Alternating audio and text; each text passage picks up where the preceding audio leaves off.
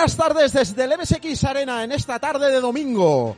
Aquí dispuestos a comentar en Conexión MSX todas las novedades que van a haber para nuestro sistema.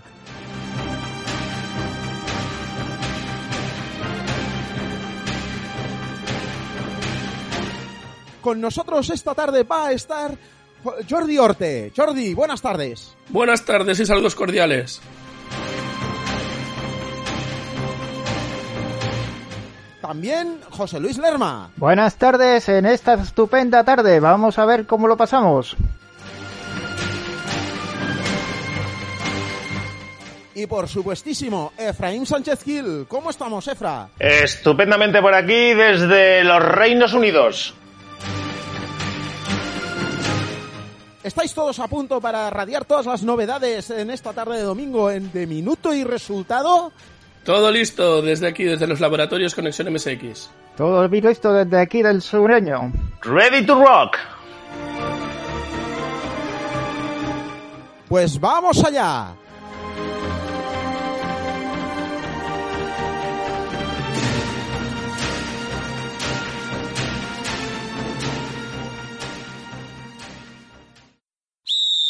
¿Con qué empezamos esta tarde? Pues nos empezamos con Zakil Boot. La afición ruge, la afición ruge con el Zakil Boot de Natalia BC. Un conversacional para MSX2 y también para 2 Plus, dos versiones alternas eh, en disquete 3 y medio que está finalizado y que lo podéis encontrar en matranet.net. Un excelente trabajo y de conversión que hemos tenido, ya podemos disfrutar en nuestros MSX2 y 2 Plus. Muchas gracias, Natalia. Bueno, y aquí entra Jorge Romero Oniric desde su cuarto de los ratones. ¿Qué nos tienes que contar, Jorge? Salud, soy Jorge de Oniric Factor. Por nuestra parte tenemos terminado un nuevo juego para MSX de primera generación y 16K de RAM llamado Diana Cave Adventure. Este proyecto está dedicado a mi hija Diana que se está portando como una campeona durante el confinamiento. Se trata de un juego de aventura y exploración donde nuestra protagonista irá equipada con un jetpack. Su misión será adentrarse en las profundidades de una caverna donde las fuerzas del mal han escondido los cafés de su padre, con intención de evitar así que lleve a término su último videojuego. He procurado sacarle toda la chicha posible al VDP para que el juego se vea chulo. Por otra parte, si pinchas el cartucho en MSX de segunda jornada, la paleta del juego se adapta para mejorar así el aspecto gráfico. El juego ya puede reservarse a través de nuestra página web www.oniric-factor.com por 28 euros en formato cartucho y dentro de un par de semanas también en digital por 5 euritos. Como es lógico suponer, en la web también podréis ver capturas y vídeos del juego en movimiento. Para la edición en cartucho tengo pensado añadir algún extra molón, pero ya lo iré enseñando conforme avance la campaña de reservas. Por otra parte, tenemos también a unos dos tercios de desarrollo un RPG para Game Boy que se llamará La ambición del rey gusano y que espero tener terminado antes de que pasen dos meses. Aún no hemos fijado un precio de venta para el cartucho, pero oscilará entre los 15 y 20 euros. Para terminar, comentaros también que tenemos otro juego de mesa a punto de salir del horno, que trataremos de financiar a través de Berkami y un par de proyectos más del que no os puedo contar mucho por el momento. Solo apuntar que son para Mega Drive y MSX respectivamente. Sin embargo, la fecha de publicación de este último dependerá bastante de la aceptación de Diana.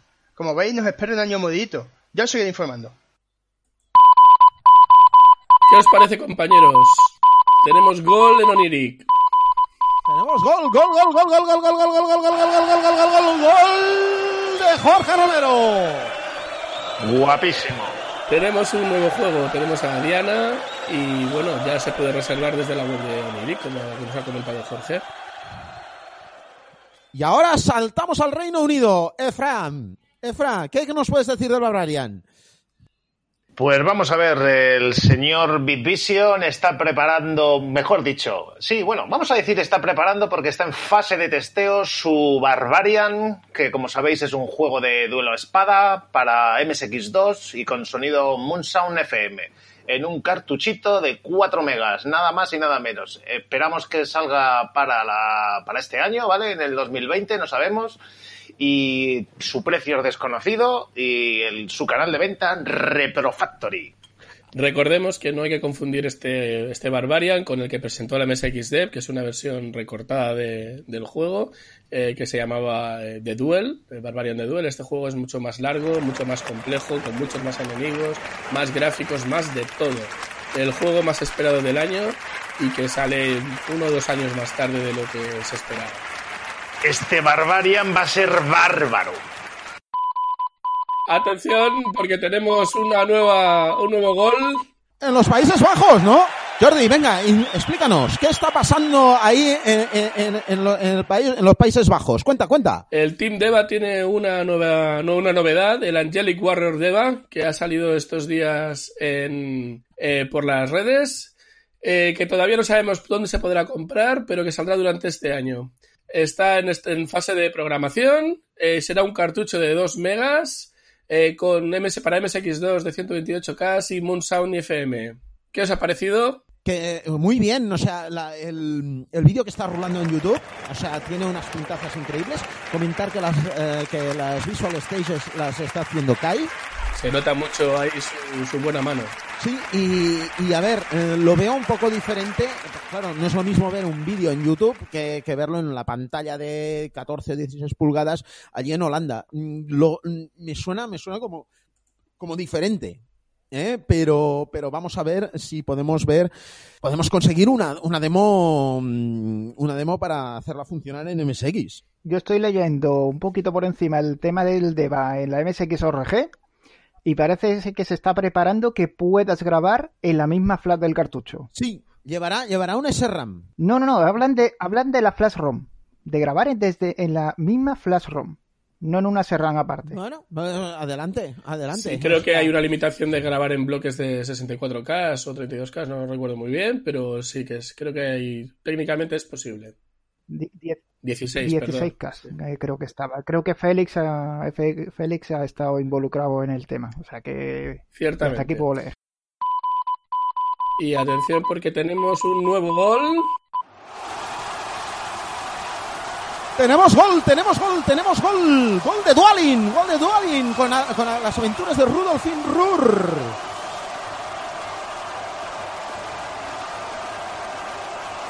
Un conversacional para inversiones para MSX1 y MSX2 en disquete 3 y medio y también descarga digital en punto .cas, en punto .rom, en punto .dsk. Está acabado, está acabado, está acabado.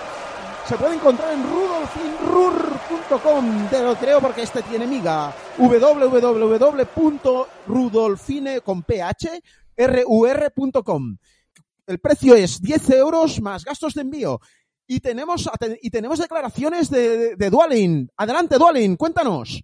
Las aventuras de Rudolfine Rule es una aventura conversacional estilo clásico. Supongo que la gran mayoría conoceréis ya el género, que en España se popularizó sobre todo gracias a los juegos publicados primero por Dynamic, como Don Quijote o Megacorp, y luego por, los juegos publicados por Aventuras AD, con sus inolvidables Original, Jabato o Cozumel. Si no conocéis la mecánica de estos juegos, es, sencilla.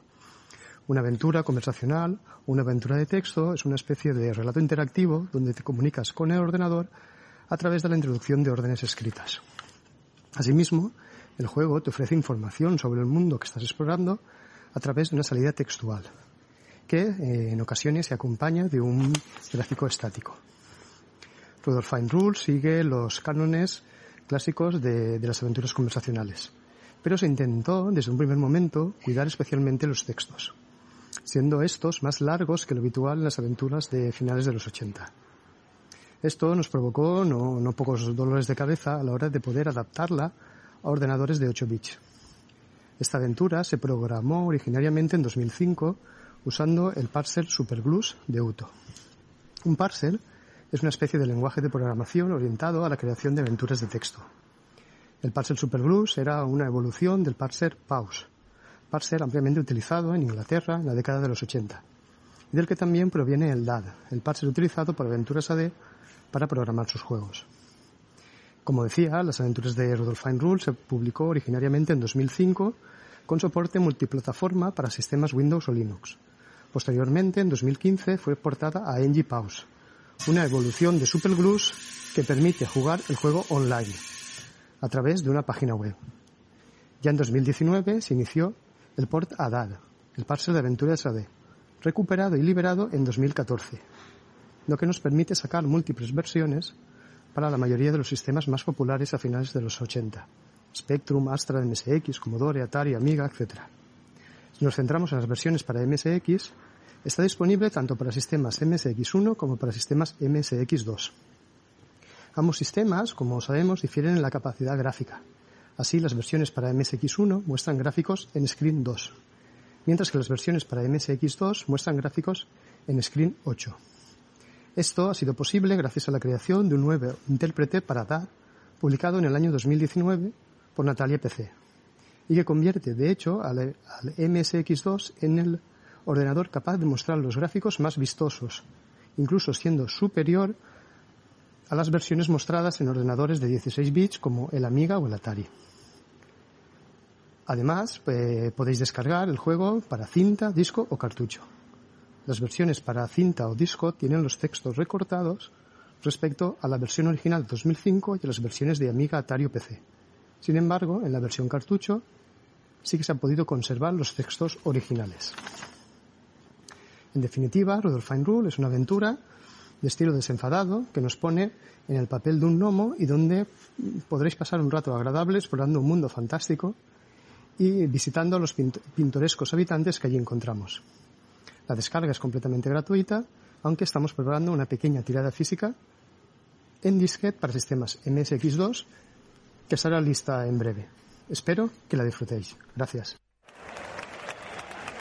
Pues mira, la verdad es que es un juego eh, es bonito, muy bonito eh, gráficamente y, y, los textos se nota la, la, mano de, de, Ángel, Ángel Villaverde, que no sé si sabéis, seguro que sí, que estuvo trabajando en Aventuras AD como corrector de textos y demás y, y la verdad es que es un, es un juego bonito.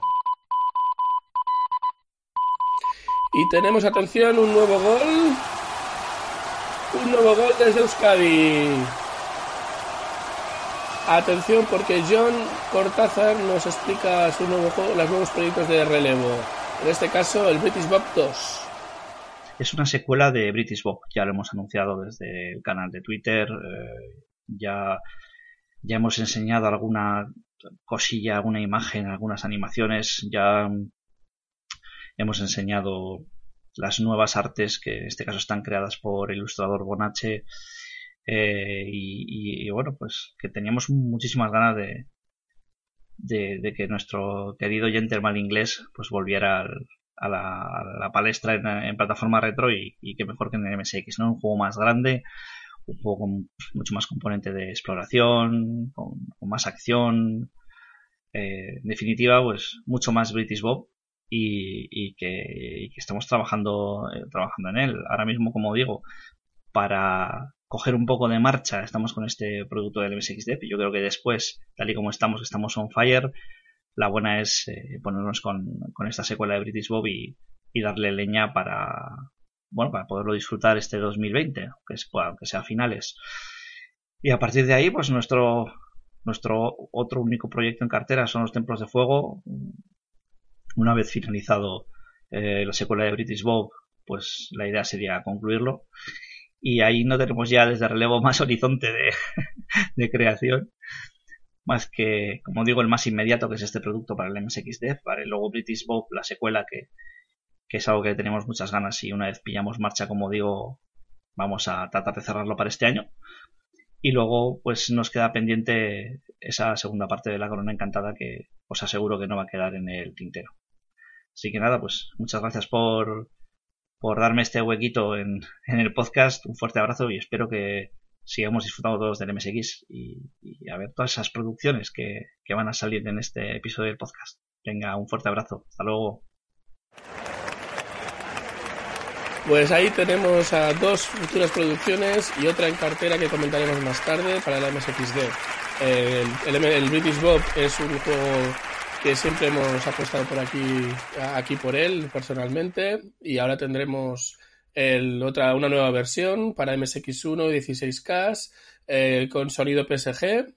Eh, se podrá descargar como todos los juegos de relevo y también en cartucho y lo tendremos a finales de año, eh, disponible en matranet.net como todos los productos de relevo. Acabo de echarle un vistacillo así por encima a lo que han puesto en YouTube y el juego promete, ¿eh? Bastante, bastante resultón y, y pinta a ser un devorahoras. Muy bien. Eh, la verdad es que el, British Bob 1 es el, un juego de plataformas que yo cuando lo vi la primera vez me sorprendió muchísimo. Como todos los juegos de, de relevo, es un juego muy sencillo de jugar, eh, con una mecánica muy ágil y esperemos que se mantenga para la segunda parte.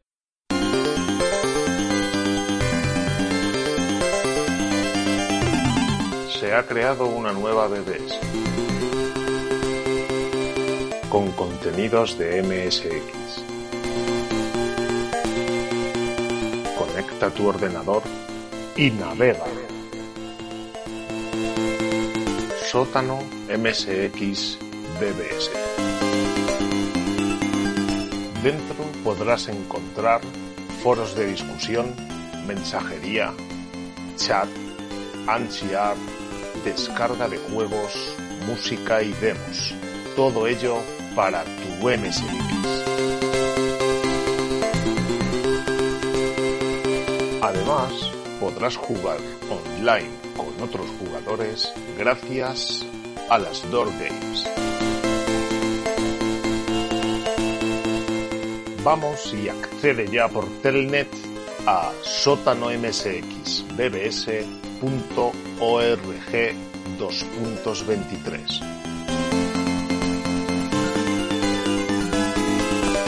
Welcome back to the 80s.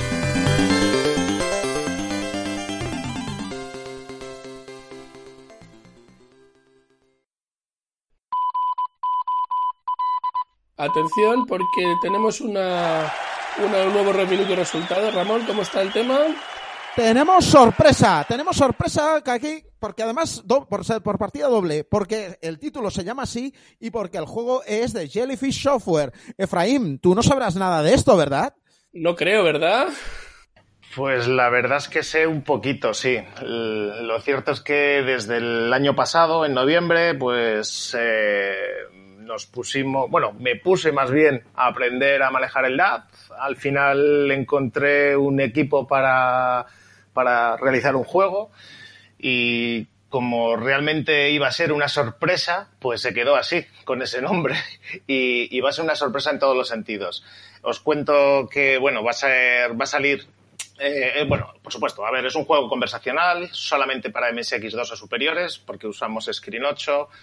El sonido es a través de eh, unos reproductores MP3 que nos está preparando nuestro maestro en hardware.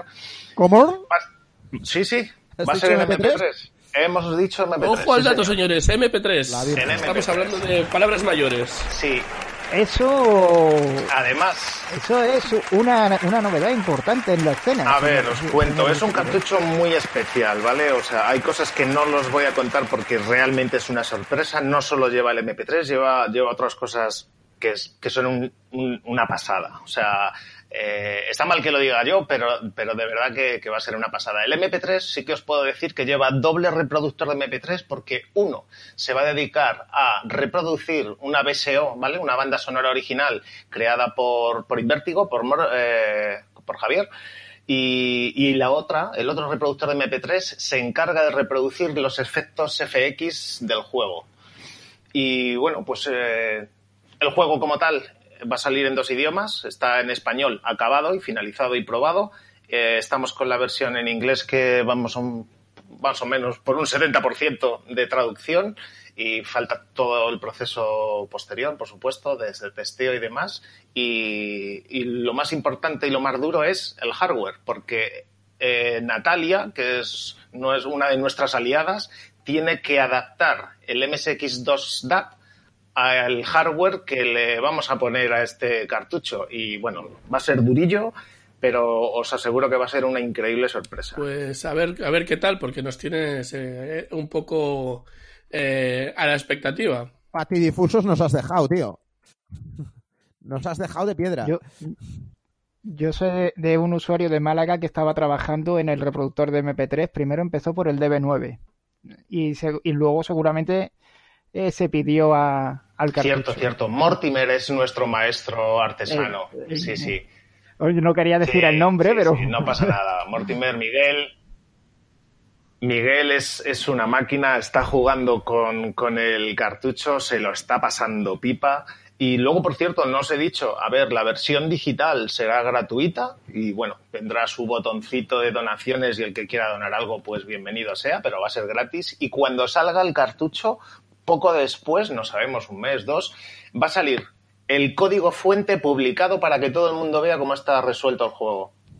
tío. Y, documentado. Toma ya. Eso ya no me lo creo. Los informáticos documentamos, pero nadie se lo lee. Ya, pero yo soy de los informáticos raros, ya lo sabes. Que como no soy precisamente eh, eh, programador, lo que quería hacer, si es que esto empezó con una demo de cómo funcionaba el DAR. Entonces, según metía código, iba documentándolo y al final resulta que tenemos un juego completo y está documentado. Joder, joder, joder, joder. Al Así final, que- hasta, al final hasta jugaré un conversacional y todo, tío.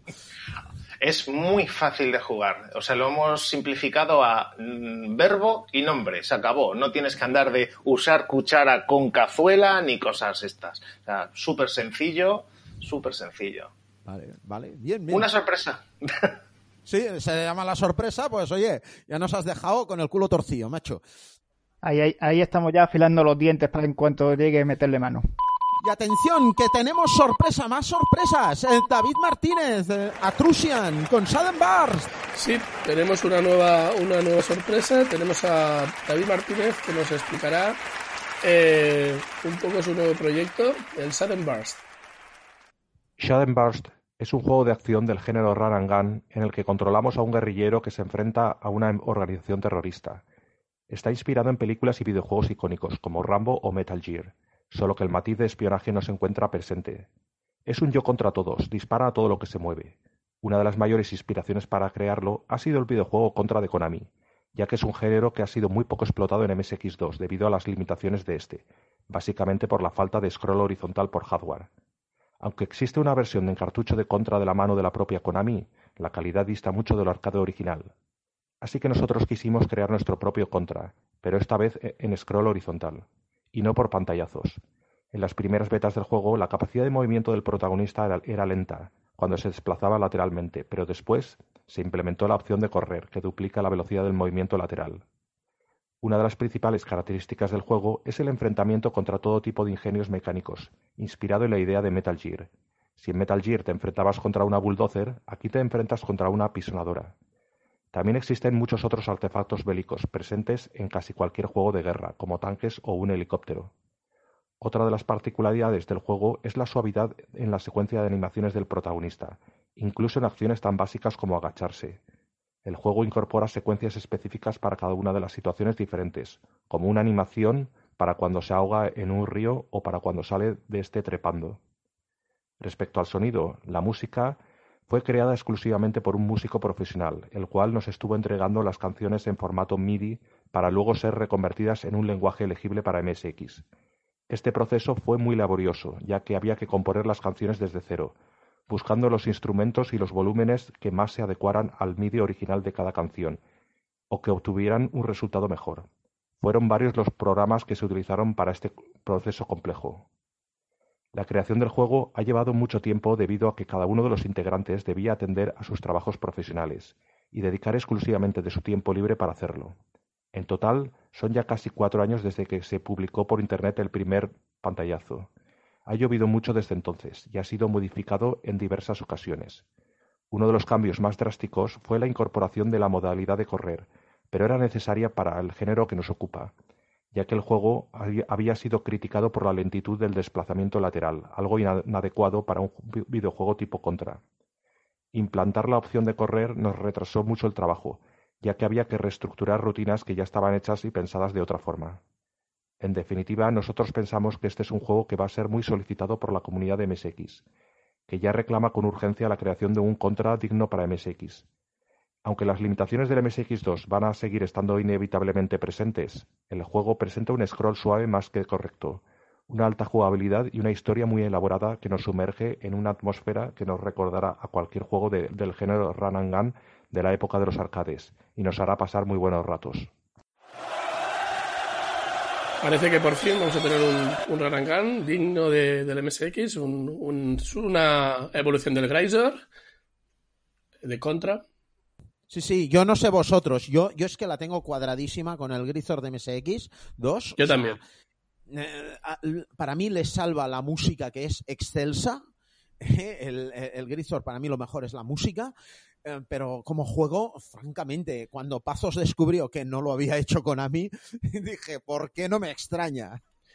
la, la, jugabilidad a mí no, nunca me ha gustado. Y es de los juegos que menos he jugado de, de MSX. Es que prácticamente no me he pasado ni de la, no de la primera pantalla, sino no he pasado más de 10 minutos jugando a él porque no, no, no estoy a gusto. Si lo hubiera tenido en la época, pero como no tenía MSX2, pues no, no lo tuve, ¿no? Pero si lo hubiera tenido en la época hubiera, lo hubiera exprimido, pero ahora no.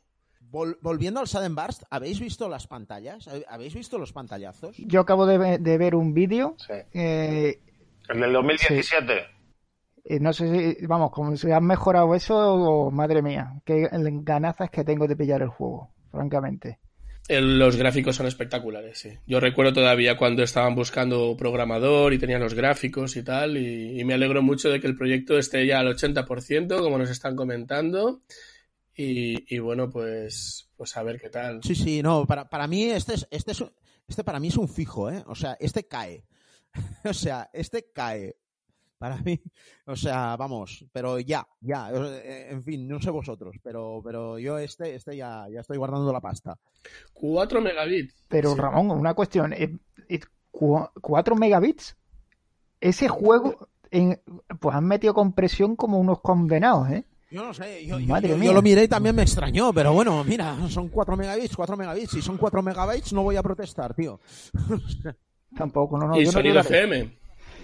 Y sonido FM, Sí, es que por eso me parece muy, tenemos. por eso me parece muy escaso. Pero bueno, hay que, hay que, ah, más, más machada, no, la verdad es que el programador se la ha sacado bien, ¿eh? Se la ha sacado, la ha puesto a la mesa, ha partido la mesa, ha roto el suelo. Siguiente entrada, tenemos una nueva entrada, Physical Dreams. Atención, porque tenemos desde Badalona una nueva. Un nuevo gol en Badalona. Bueno, no, son dos seguidos. Dos seguidos, uno detrás de otro. Physical Dreams, José Luis Salguero, José Luis Hola, buenas. Pues el primer juego ya lo conoceréis todos porque incluso había una versión eh, jugable en la RU de enero. Ay, aquellas RUs tan lejanas. y es Gelatino. Gelatino pues nació eso, pues finales de diciembre, principios de enero, principios de enero creo que más. Pues pues era esto, pues una prueba, lo que era el AGD, algo nuevo. Y resulta que al final ha tenido tantos cambios que el AGD tiene sí, lo que es la estructura y después ya hay mucho, mucho, mucho, mucho, mucho código. Y bueno, no me voy a enrollar, pero lo que, lo que es el juego, pues un plataforma de los de toda la vida. Y lo que hay que hacer es, pues, rescatar a, a los burbujos. ¿Qué son los burbujos? Pues un hombre fricorro que para, para que le he puesto pues a los los habitantes de una ciudad, de burbujas y tal, que pues los han raptado y están en las alcantarillas y en cada pantalla hay pues dos, tres, cuatro, cinco y tienes que rescatarlos todos. Cuando los rescatas todos, pasa al siguiente nivel. Es jugabilidad directa, es rápido, de que empieza y ya pim pam salto, sube escaleras, baja. Ahora ya sube escaleras, ante- antes en las versiones previas no subía escaleras eh, saltaba plataformas, pero ahora ya, pues, no sé, un plataformas sin escaleras no lo acababa de ver. Así que, pues mira, ahora ya, ya sube escaleras. Nada, el sprite tiene, el, el protagonista tiene tres sprites, negro, rojo y blanco. Se juntan y da la sensación de, de un personaje completo.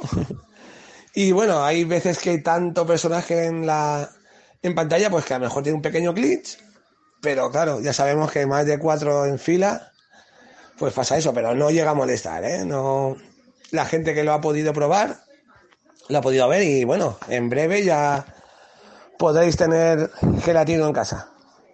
Ya está circulando por ahí la carátula final también. Y nada, espero que os guste.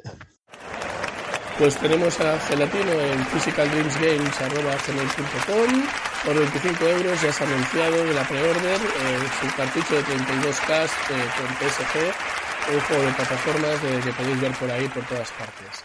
Y cuando no habíamos todavía cantado este gol, tenemos ya el siguiente gol de Physical Dreams. Atención, adelante, Salguero. Zorrico, Un juego que es una videoaventura, podríamos decir. Es Zorrico. El zorro de Zaragoza me dijeron que era, pero no, no, es el zorro pequeño, el zorrico. Y bueno, lo que hice aquí, pues siempre me ha gustado mucho el- las, el primer Wonder Boy, claro que sí, ¿no? Pero las secuelas me han encantado eh, por ese rollo rolero de coger eh, objetos, llaves, comprar cosas. Y quería hacer una cosilla en plan más simple para MSX. Y entre que estoy de baja por la lesión de la espalda y estos meses de confinamiento, pues tuve tiempo y saqué pues Zorrico. Es, lo como os decía, una videoaventura en la que tenemos que, que ir eh, cogiendo objetos, las llaves para poder ir a, a, zonas inaccesibles, dándole objetos a personajes para que nos den pases o estas cosas. Y lo que tenemos que hacer es rescatar primero a Bernardo, el criado mudo de, bueno, del zorro. Lo único que zorro no se va a poder usar el nombre zorro porque sí que tiene copyright. Por eso es zorrico y gran zorro será grande. Y una vez rescatado, pues ya eh, recuperar las armas del zorro. Por eso no, la misión la tenemos que hacer nosotros. El zorro abuelo no puede, no tiene armas. es larguillo, ¿no? Eh, tiene pues mezcla como mezclaban los Wonder Boys, igual que los Dragon Slayer también. Eh, alguna fa fase que parece rollo plataformas. Y pues, como te decía, pues cambio de objeto, no tener que entregarle un objeto a determinada persona en tal sitio para, para poder pasar. Y bueno, espero que os resulte eh, divertido, ¿no? Es, tiene un mapeado bastante largo, ¿sí? Y son de los que tienes que ir a tal punto, coger una cosa, volver para usarla. Vamos, que yo creo que os gustará. Y nada, que también pues en breve tendremos tendremos Zorrico.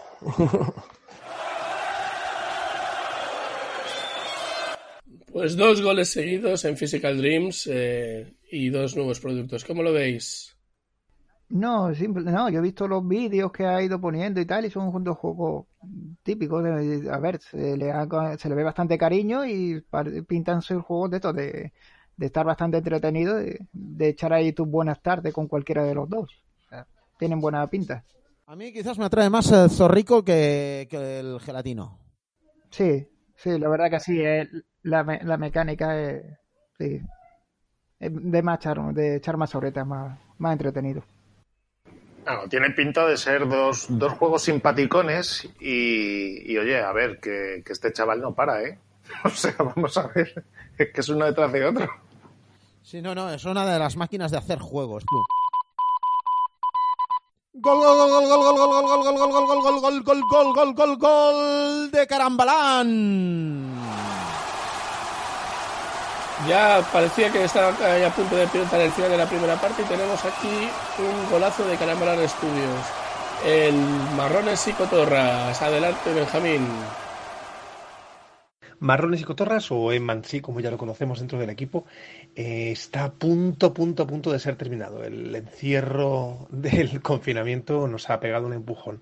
Nos quedan un par de gráficos y estará todo ya listo para empezar a pensar en, en el, empaca, en el, en el, en el package, package y, y, en, y, en, portada, en instrucciones, etcétera. Es un juego cómico, una sátira, eh, con guiños al mundo actual del MSX, al mundo antiguo del MSX y a gente de los 8 bits en general. Un juego que lucha por la paridad en su representación dentro del juego y que intenta reírse de los de todas aquellas cosas que intentan siempre eh, dividirnos entre sistemas y dentro de los mismos sistemas. Es un juego básicamente divertido y una aventura gráfica. Hostia, espero que sea divertido, tíos. Seguro que sí, hay mucha gente ahí de la escena que está representada. Eh, es un juego para MSX2 de 128K. Eh, bueno, es un dungeon RPG, podemos decir que es un poco como un, Doom, digamos, o un Age of the Beholder, bueno, un poco ahí, un poco ahí con, con bosses y de todo. Hay muchísimo cariño puesto ahí eh, y un mapeado muy extenso que supongo que a mucha gente le encantará está acabado prácticamente, o sea, creo que le queda alguna coma, pero ya está y saldrá durante este año. Eh, bueno, la venta será venta directa y a través de correo. Eh, bueno, ya, ya se pondrá en contacto por los canales habituales de, de la escena, los Facebooks, Twitters. Eh, por aquí lo comentaremos, evidentemente. Hoy no tenemos a Benjamín, pero, pero como sabéis, lo tenemos, lo hemos comentado por aquí muchas veces este juego. Y esperamos que sea inminente en cuanto ya el tema de correos y de y todo esto el tema de confinamiento y coronavirus dejen un suspiro supongo que ya estará disponible el juego este se presentó en la anterior, bueno, eh, lo puse aquí en Sevilla en la anterior, la última run que hicimos y la verdad que gustó bastante, ¿eh? más que nada porque es un género que hacía mucho tiempo que no se veía en MSX y, había dos o tres usuarios que se engancharon al juego, había que sacarlos con, vamos, con agua caliente, poco más o menos. Hubo que darle con una palanqueta. Sí, sí, está, está muy entretenido. Y nada, pues tenemos, creo que tenemos algo más, ¿no? Espera acabándose el tiempo, acabándose el tiempo, tenemos una nueva entrada, tenemos una nueva entrada. Es una, es una versión, es un port, es un port del Agony, del Agony de Amiga, hecho por, eh, por unos usuarios belgas y atención, con, em, con, permiso oficial de los autores originales del, del, Agony que salió allí por, los, em, por los 90. ¿Y qué podemos hablar de él, de este shoot em up? Pues, pues que es un shoot em up, como bien has dicho, que funcionará en TurboR con Graphics 9000, con, eh, en principio con música FM, saldrá eh, en cartucho con edición física y luego descarga digital, que está casi, casi, casi acabado, que solo, solo le falta ajustar, hacer unos ajustes en el juego, las fases están todas hechas y, y hacer la intro y, ya está, y previsiblemente COVID mediante ¿eh? mm, saldrá el 2020. Todavía no se sabe ni qué precio tendrá el cartucho, ni cuál será el canal de venta, ni nada de eso, pero, pero este, este ya está, ya está calentando motores. Ya está calentando motores. ¿Viste algo, algo en directo por allí, por aquellas zonas? No, no, no. Es, es un proyecto que lo lleva gente que no, que no aparece por las reuniones ¿eh? Em, y en fin, eh, lo conozco a través del Olivier Justin, con quien, una persona con la que tengo amistad, pero él, él conoce a la gente que lo está haciendo y, no sé si ha participado en alguna cosa en la programación, pero, pero bueno, o sea, es, es un juego que para la gente que, tiene amiga es un juego mítico. ¿Eh? Em, yo no sé, a mí nunca me... nunca le he acabado de encontrar la gracia. O sea, me parecía más divertido el Nemesis por ejemplo. Pero, pero bueno, o sea, para la gente que, ha estado, para mucha gente que haya mamado a la amiga, cuando les diga Agony para MSX van a decir, hombre, eso está muy bien. A ver, técnicamente hablando, el, el Agony es una pasada. Técnicamente hablando, y lo pregunta a la gente que sabe de Amiga y todo esto, el Agony es un es una bestia, una bestia. Ahora, como jugablemente, en la misma plataforma, yo prefiero la PDA. Así. Pero vamos, que ese en, cuanto salga otro que caerá, ¿no? Verás tú cuando se entere la parienta de todo lo que voy a, va a tener que caer, verás tú. Vamos a tener que ir a pedir un crédito, tío, una hipoteca. Vas a rehipotecar tu casa, tío. ¿Una? Con una no me da. Pues rehipotecar, tío. y atención porque llegamos ya al final de la primera parte.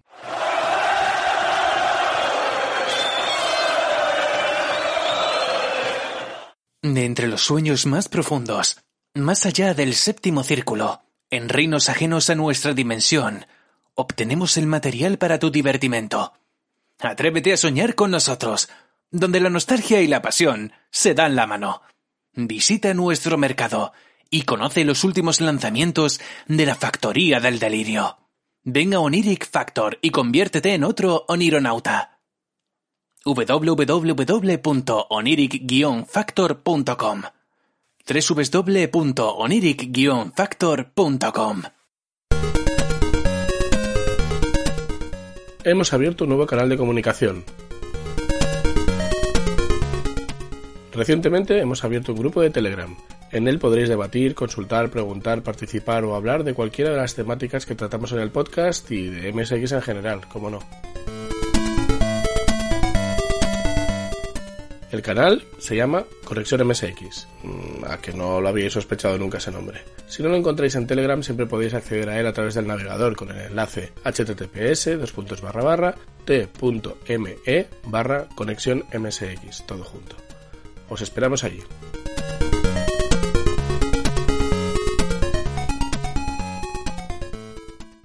¿Qué os ha parecido las novedades de la primera parte?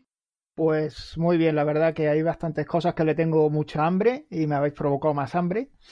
Así que, eh, a ver, uno, dos, tres, cuatro, un, un- un préstamo, un préstamo para comprar toda esta parte. ¿Alguna sorpresa? ¿Alguna sorpresa? ¿Algo que no esperabais? ¿Algo que... Yo me, no me esperaba el Sudden Burst. No me lo esperaba. Yo sabía que estaba en trámite, pero no sabía que estaba tan avanzado. El Agony no, tampoco, por lo que creí que se había quedado como una prueba de concepto. Pero te me ha sorprendido. Ya ves que no, no, yo, yo lo que pasa es que tenía contacto con el Olivier Justen y me iba y de, vez en cuando cada año le preguntaba, oye, ¿y del Agony? Sí, bueno, va- van tirando, pero están encallados y tal, y bueno, y ahora pues parece que está ya a huevo, o sea, está ya tan cerca que, que en fin, que, que- que ya estamos, ya estamos ahí. No, a mí, a mí lo que me gusta es que está saliendo ya cosas fuera del MSX1, ¿vale? O sea, ya empezamos a tirar de, de Power. Sí, sobre todo uno que está haciendo algo con MP3. Oh, lo, del M- lo del MP3 es, es una pasada. Eso sí que es la sorpresa, toma ya. Surprise, surprise. Bueno, ya, Uy. y, y luego veremos más tarde también que hay más cosas para la Graphics 9000 o V90 o Power la Graph. o fiesta, la fiesta no se acaba, estamos en un momentazo. La fiesta continúa y con el VR igual tendremos mucha más fiesta. O sea que yo quería, quería comentar que a pesar de, del- del- de estar aquí encerrado en casa la- durante tantas semanas, yo pensaba que iba a tener tiempo para prácticamente todo. Pero la verdad es que he jugado muy poco y, y sí que más o menos he intentado estar al, al tanto de las novedades. Y aún así hay dos, tres cosas que se me han escapado. El Agony no lo, no lo, no lo seguía, francamente. El No, no, no, porque el, el Agony casi no se difunde. Sí. O sea, es normal que no, que no te hayas enterado. O sea, hay mucha gente que lo estará descubriendo ahora. Sí, sí. El Sudden Burst y el Adventures of Rudolph Finrar tampoco lo, tampoco los estaba, los tenía en mi, en mi radar. O sea que, y la verdad es que El son, Rudolph Finreur, yo lo descubrí haciendo la lista, el, la, la- la es- eh, vamos, el, eh, el- el line-up para, para, para este programa. O sea, estaba haciendo el line-up y, alguien habla, oye, aquí hemos salido- ya se ha acabado el Rudolph Finreur. Y digo, ¿eh? ¿Cómo? y yo con estos pelos. Bueno, pues aprovechamos para comentar a los oyentes que esto es solo la primera parte. En la segunda parte hablaremos de hardware y luego tendremos prórroga y penaltis. Y antes de acabar este tiempo de descanso, quería añadir que una parte de eh, unas novedades que han habido estos, eh, durante estas últimas semanas y días y tal, eh, tenéis el- la entrevista que hicimos a, a mm, Spidey sobre el libro MSX Primera Generación, que ya está por ahí a la venta desde hace dos meses. Y luego también hay dos novedades bibliográficas, una en Japón, el MSX Perfect Catalog, que saldrá dentro de unos 20-25 días, o sea, ya para, para junio y tal, y que promete ser un catálogo completo sobre toda la producción, creo que de hardware y software japonesa en la época comercial de MSX.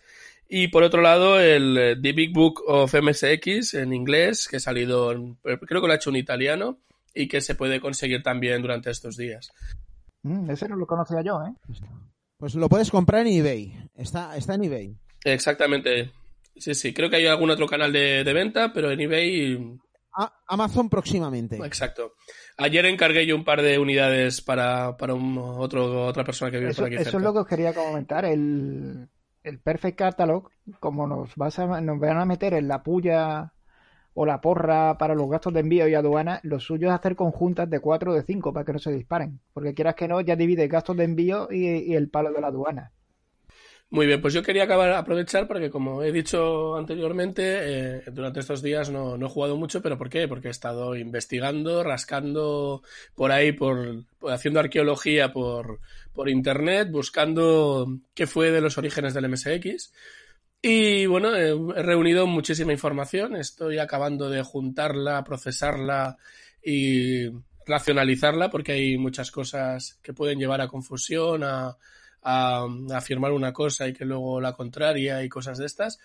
Y bueno, ya os anuncio que dentro de aproximadamente un mes o mes y medio haremos un programa sobre los orígenes del MSX. Y bueno, me gustaría que los oyentes envíen sus preguntas a conexión.msx.gmail.com o lo ponéis como comentarios en cualquiera de los programas de, de iVoox de, nuestro programa o en nuestro canal de Telegram o en nuestro Twitter o cualquier cosa. Y así igual, igual podemos eh, responder a esas preguntas o me ayudan a buscar más información. También si tenéis información original, no, no, no procesada, digamos. O sea, yo estoy buscando en las revistas, en los libros de la época, bueno, libros, en artículos, revistas y cosas, en fuentes originales. ¿De acuerdo? Entonces, si tenéis cosas curiosas de aquella época que creéis relevantes, eh, me encantaría leerlas escucharos. Y nada más, eh, vamos a ver, ya os digo que caerán algunos mitos y algunas leyendas igual se hacen mucho más largas. Está, está a punto ya de empezar la segunda parte. Muy pronto, en tu MSX1, Gelatino al rescate de los burbujos. Rescata a todos los burbujos que han sido raptados y llevados a las cloacas y libera la ciudad de Burbujonia.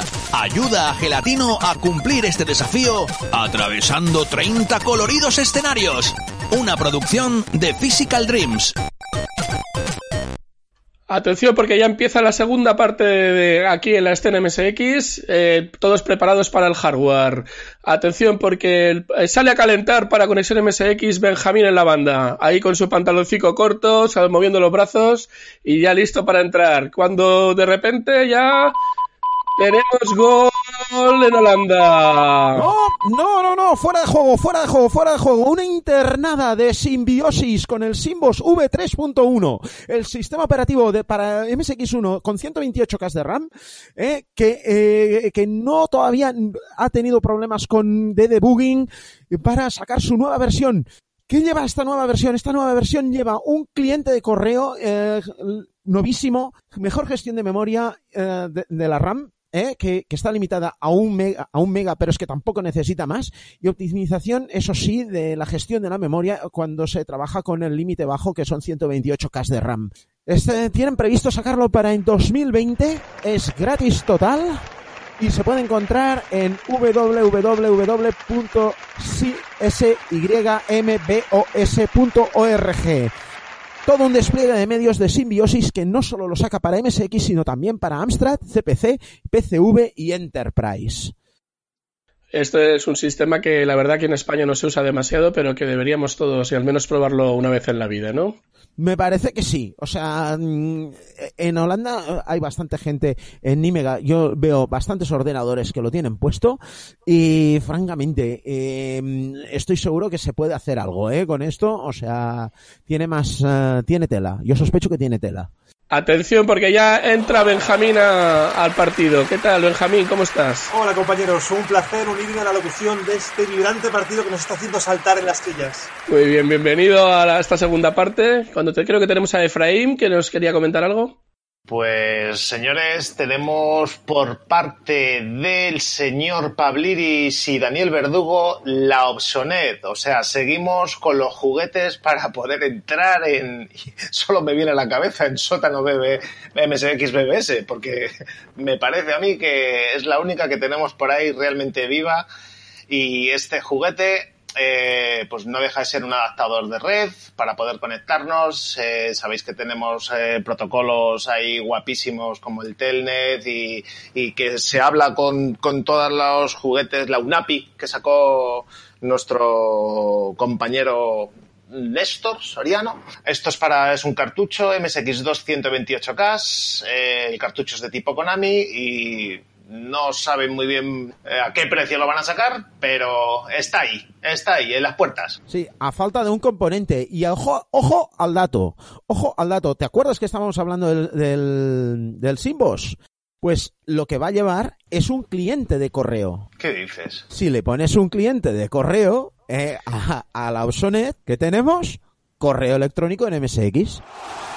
Lo que nos faltaba ya. Sí, sí. Al final terminamos con el MSX como ordenador de escritorio. Y podremos poner la firma de nuestro correo enviado desde mi MSX2 del año 1987. ¡Flipa! Eso va a ser todo un golazo, tío. ¿Y qué más tenemos de Pablibris? Eh, creo que ha hecho también una tirada de cartuchos FM, la está preparando.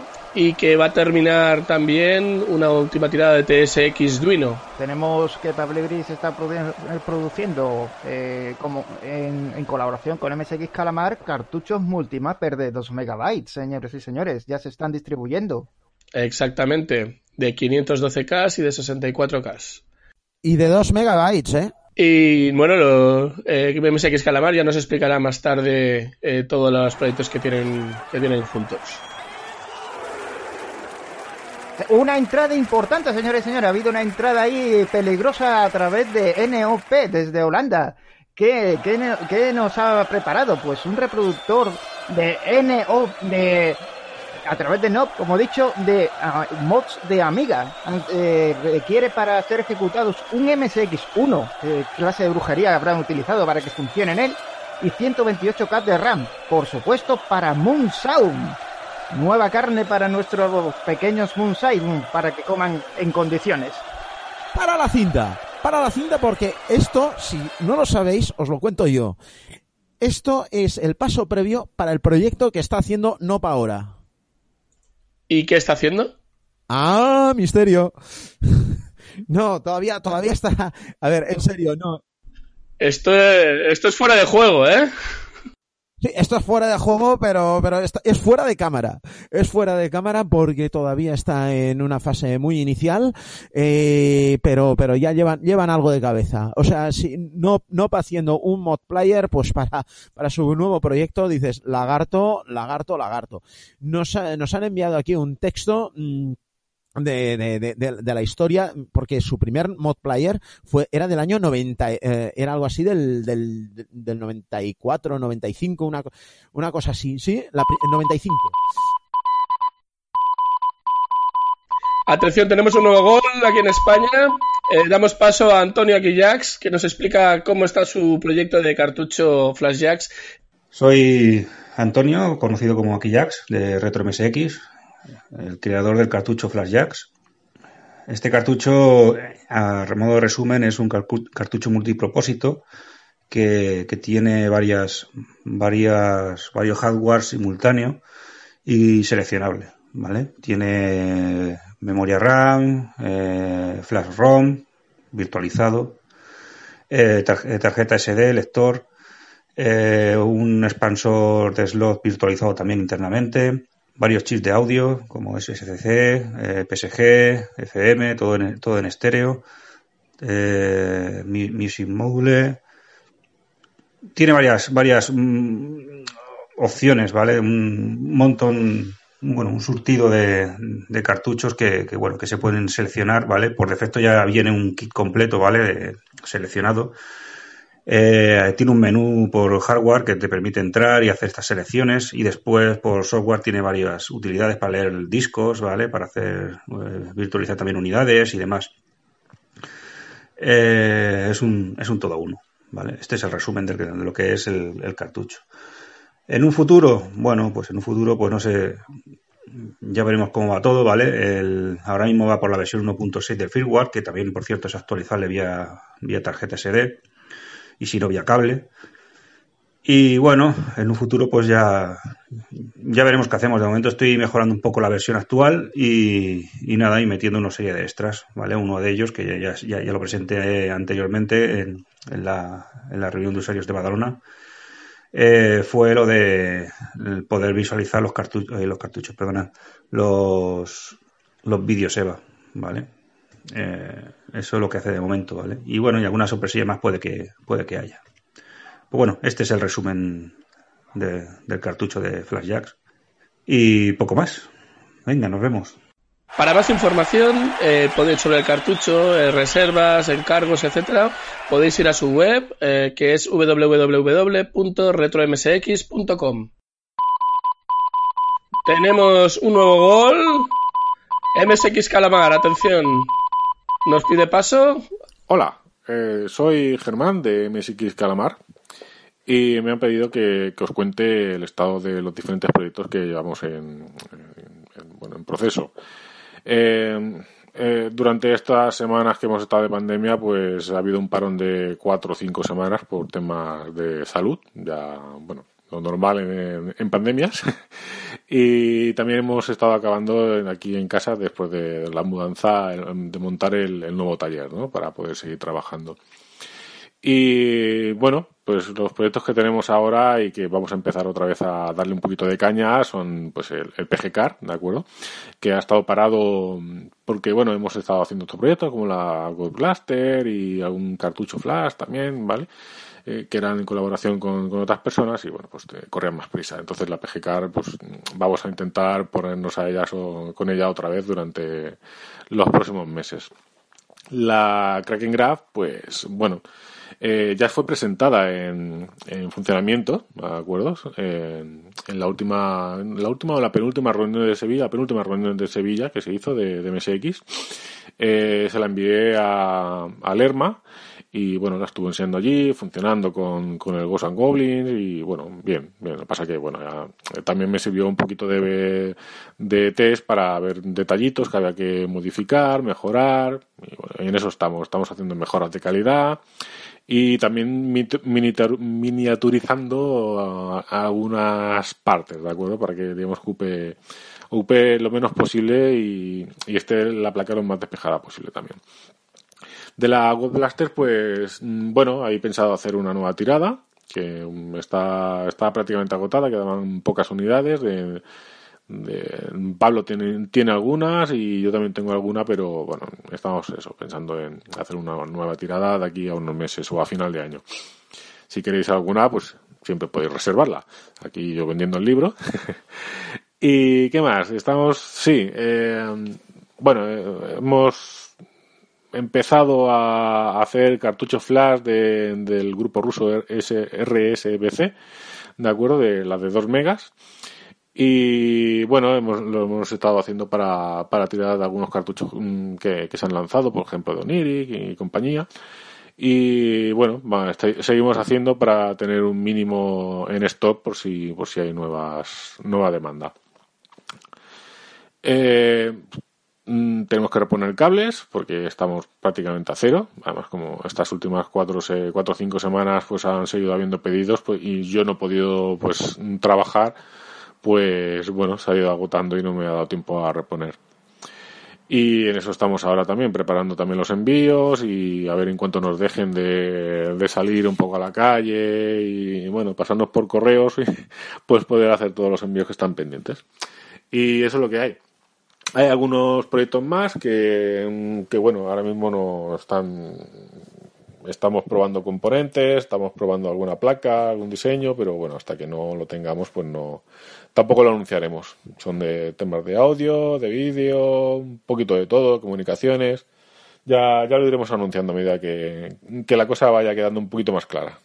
Y eso es todo. Ya, bueno, si tenéis cualquier duda, cualquier cosa, pues siempre estamos a disposición de vosotros para, para que nos hagáis cualquier pregunta. Eh, tenéis nuestro email, podéis pasar por nuestra página web y, comentar lo que queráis. Venga, muchas gracias. Hasta luego. Bueno, el Kraken Graph, que seguimos esperando el, el Kraken Graph. Eh, eh, esperemos que un día de estos salga. Este, la intención está en salir. El Wolf Blaster, bueno, ya han habido tiradas antes, con lo cual eh, es ya. Mm, lo, podemos darlo como, como cosa hecha. Eh, y, y, la otra y la otra es el PG Card. PG Card que toda, después un, que, un año, dos años después de su presentación fue eh, seguimos uh, a, a, la espera de que, de que tenga algún a, algún software y que haga su, su viaje inicial. Pero a ver, ¿en qué consiste el PGCard para los neófitos? El PGCard se consiste en un, en un lector, a ver, es como un adaptador de mini cartuchos para MSX. Entonces la idea es que tengas, en vez de tener que comprar cartuchos de 512K, que tengas un lector que te gestione todo el mapper, y tú solo le meterías un cartucho tamaño Game Boy Advance, el, el chiquitito, en el mismo cartucho. Entonces, eh, lo que haría sería que el coste de producción de los cartuchos pequeñitos sería mucho más barato. Estábamos hablando de que 512K, que era lo que se ha planteado la, el mapeo de memoria, pues son 6-7 euros de producción. con carcasita y todo, luego ya lo que cada uno mete a lo demás.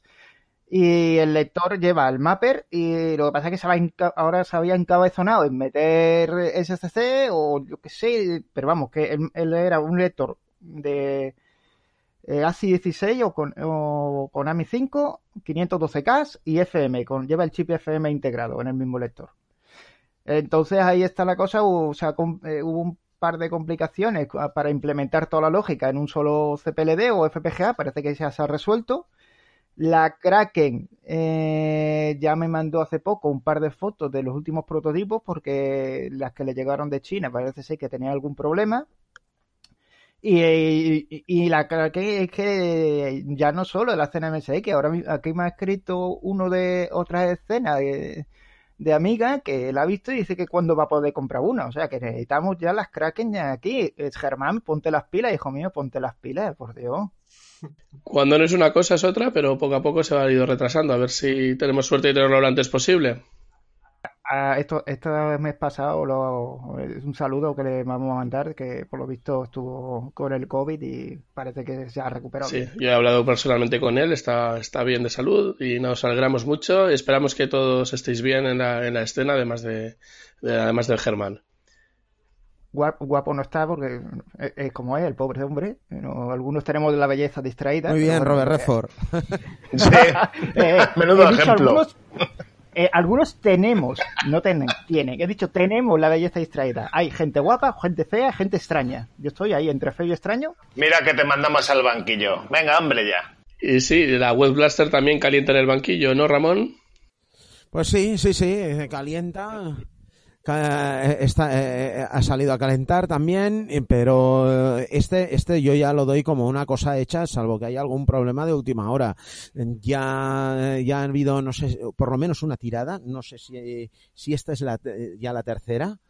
y, y, bueno, esto ya el que no tenga el que no tenga Moon Sound pues va a ser porque no porque no quiere porque la posibilidad la tiene. Y francamente, acordándome de, de los 240.000 euros, eh, perdón, los 240 euros o 40.000 pesetas que valía la tirada de, de, de, Moon Sound de cuando la hacía Sunrise, a los 100, más o menos 100 euros que vale ahora, es, es un salto, eh, es un salto fantástico. De verdad, yo, yo tengo la primera versión del Moon Sound eh, bueno, eh, no veo claro que, que, me aporte nada esta, pero, pero me acuerdo que me costó unos 20, 25 mil pollos de los de antes.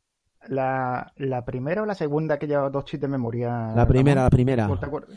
La que solo tiene para un chip. Hostia, pues a ti te jodieron bien. No, no, no, a mí joderme no, no, o sea, joderme no me jodieron. No, me refiero, me refiero que ahora con las nuevas y la que salió de dos chips ahora llevan dos megas. Es, que esta sí te aporta, ¿eh? Porque esto tiene bastante más sample RAM. Entonces creo que te aporta.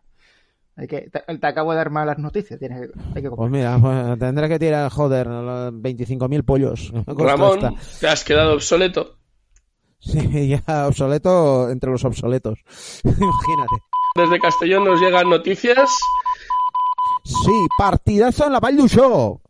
Y tenemos aquí noticias sobre el MSX VR, calentitas, calentitas, nos las quitan de las manos. El futuro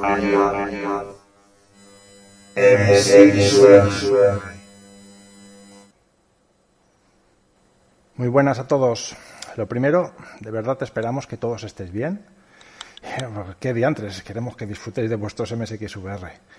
El equipo os agradece vuestra preocupación por nuestra salud. Sea como sea, vuestras energías han creado el campo de fuerza necesario. O sea, estamos todos bien. Y en fin, ya parece que poco a poco vamos regresando a una relativa normalidad. A ver si dura y esperamos, pues que esperemos que todo el mundo, sobre todo por los que más riesgo tienen con el virus, pues que no volvamos hacia atrás. Así que tenemos que seguir siendo buena gente, animarnos todos y seguir poniendo esa ilusión que en vuestros emails y comentarios nos transmitís. Desde que el señor Nisi, y puede que algunos otros en la sombra, pusieran el huevo hace más de 30 años, que venimos disfrutando del MSX. Y mira que han pasado cosas feas, pero se pasan. Y el MSX sigue adelante. Y con ese espíritu hemos de seguir adelante. Igual todo esto suena a telecomedia barata, pero no lo es. Y bien sabéis que solo las cosas auténticas pueden perdurar frente al paso de los años y de los acontecimientos. Así que a tope, mucho ánimo y a ver si el MSX VR consigue ser igual de auténtico que nuestros MSX. Y en fin, ahora vamos al meollo. Eh, ¿Cómo vamos con esto, no? Pues bien, al margen de que parezco leoncio porque necesito urgentemente ir a una peluquería, hace un par de semanas que las cosas parecen que comiencen a moverse de nuevo. El alivio ha sido, yo qué sé, que os voy a contar, pues in- inmenso, ¿no? Nosotros no, no hemos parado ni un momento, de lunes a domingo, avanzando en software, documentación, en los extras, y menos mal que llegaron las piezas de la placa madre justo un par de días antes de que, fuese, bueno, de que se fuese toda la porra. Desde entonces, pues que Pau ha estado trabajando en dejar preparado el prototipo CNC, el que habéis visto en la RUS, con la última placa y probando todo lo necesario desde su lado. Este viernes pasado ya fui a recogerlo porque ahora me toca a mí acabar toda la sesión de pruebas. De momento, lo que llevo probado es canela en rama. Pero bueno, esto, aunque parezca genial, que lo es, no lo es tanto como que te digan que la semana que viene te llega por fin la primera prueba de la carcasa hecha con el molde de inyección. Eso sí que nos ha dado subidón, porque en ese punto, ese es un punto de inflexión en el avance del proyecto.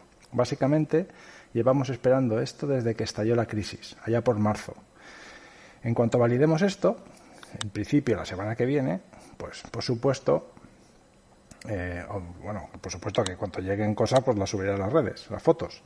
Pues eso, que no esperamos nada grave, alguna sutileza puede ser, pero nada grave, porque para eso hicimos el prototipo CNC, eh, pues que esto nos va a permitir asegurar que las dos placas madres que hay en el ordenador, pues la- bueno, la placa madre y la del teclado, y otros componentes, pues ajustan correctamente, que todo aposenta y, y se cierra la caja maravillosamente bien y que todo está bien. Entonces, en ese mismo momento, pues ya podemos lanzar a producción todo, porque prácticamente lo tenemos todo terminado y preparado para lanzar. Y bueno, pues según dijeron, o nos dijeron el año pasado, pues que esos son tres meses, ¿no? Desde que se lanza hasta que se recibe. Pero bueno, en cualquier caso os digo que si algo aprendido desde octubre del año pasado hasta hoy es que las fechas las inventó alguien muy hijo mm, para no cumplirlas. En fin, yo solo quiero que tengáis claro, claro como el agua, que nosotros si podemos tenerlo ayer, no esperaremos a tenerlo mañana.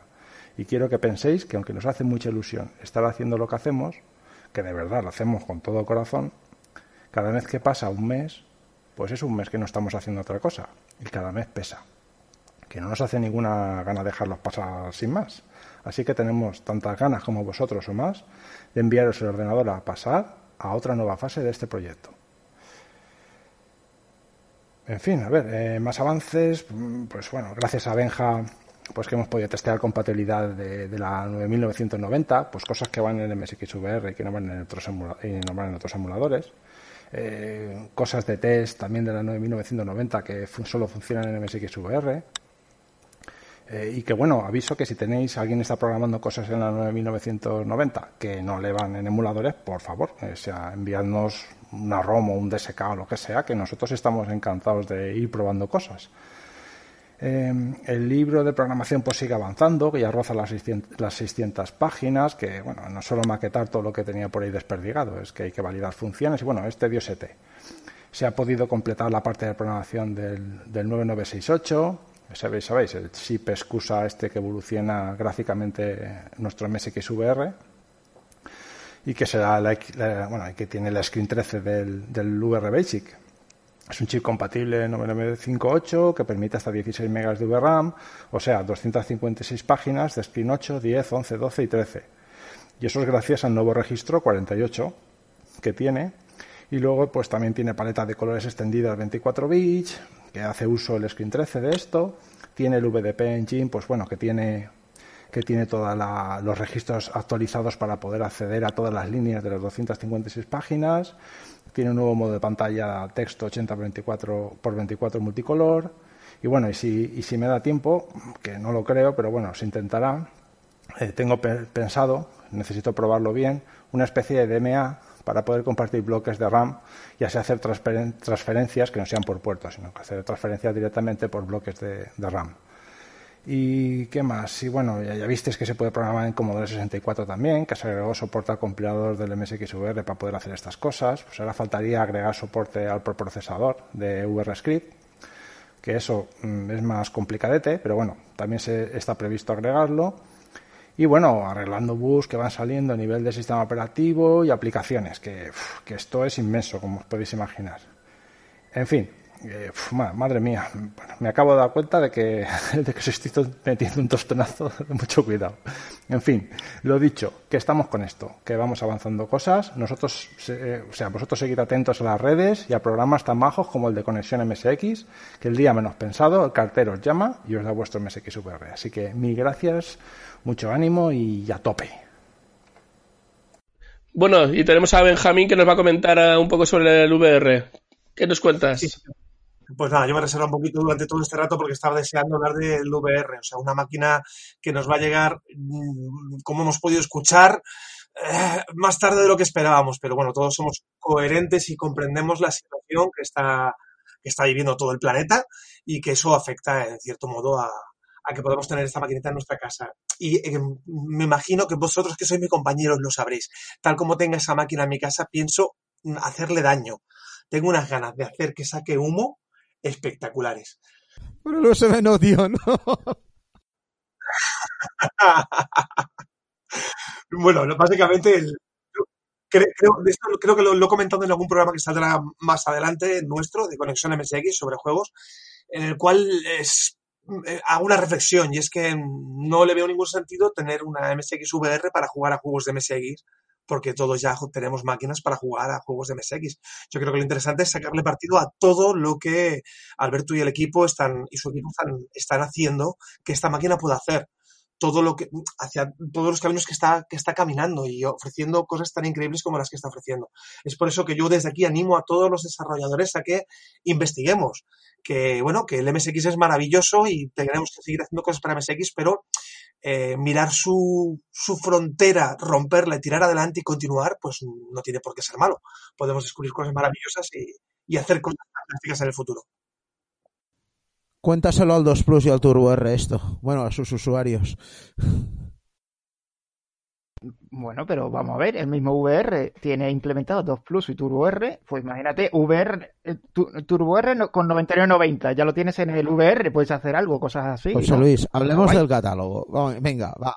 Hablemos del catálogo. No, no, no, no me, no me hagas eso, no me hagas eso. Pues eso. Que todavía me duelen los ojos cuando vi el Dragon Seed. Bueno, supongo que asumimos todos que MSX Turbo R2 Plus llegó en un momento para el MSX bastante de ca- capa caída y eso afectó a su catálogo, pero bueno, lo hemos remontado entre todos, ¿no? Estamos aquí haciéndolo vivir, pues venga, tiramos adelante con ello, ¿no? Eh, Sí, no, y, hay- hay en la msx.org parece ser que hay un, alguien que le va a hacer una entrevista a un a- antiguo miembro de ASCII que estaba involucrado en lo del MSX. Y le van a preguntar eso, por qué se eligieron esos procesadores y tal. Vamos, en teoría, en, en Roman Paladino, ¿por qué fueron unos ratas a la hora de configurar el 2 Plus? Pero bueno, con el MSX yo creo que ha sido desde el principio. O sea, el MSX2 no fue lo que tenía que ser, el MSX2 Plus fue lo que tenía que haber sido el, el MSX2, el Turbo R no fue lo que tenía que ser. Esto a lo largo de la historia del MSX ha ocurrido siempre. Yo creo, yo creo que el, el- hombre, vamos a ver, del MSX1 al MSX2 sí hay un, un salto Sí, importantísimo. sí, yo digo que no es lo que tenía que ser, que es diferente. O sea, el salto es maravilloso. Mm, Lo que sí es que es verdad que el 2 Plus te deja muy, muy frío, muy frío. Bueno, que ya estamos desvariando. Sobre, sobre el Eh, MSX2 Plus, entonces- lo que yo he encontrado por ahí en una revista española es que tenían que haber diferentes versiones de 2 Plus, o sea, específicas para diferentes eh, conceptos de, de ordenador, pero al final se quedó en nada. O sea, La cuestión, la cuestión es que el VDP del 2 Plus es un mm, 38 un- 1.3. Es que no llega ni a uno y medio. ¿Qué, qué le meten? El registro de scroll horizontal y, y los dos modos de alto color. Ya está, es que no, no meten más cosas. Ah, sí, una señal de white que nunca se conectó. Esta noche entro otra vez en una página de amigas para rajar Que ahí sí puedo. Pues eso. Que de todas maneras, Be- Benja, ¿tiene algún proyecto en mente para VR utilizando alguna espe- especificación o, Bueno, yo tengo la, o te lo guardas o te lo guardas en la no, a cartera? ver, tengo muchas cosas en la cartera y no, no me importa compartir porque eh, en hecho siempre soy muy prudente desde, desde Born as X, que, hemos sido siempre como equipo muy prudentes y yo personalmente también. Y siempre digo que no, ni doy fechas ni doy nada por seguro. Solo hablo de lo que está en mi mente, de lo que tengo ganas. Eh, Yo tengo mi promesa, mi, mi compromiso particular de darle salida al VR.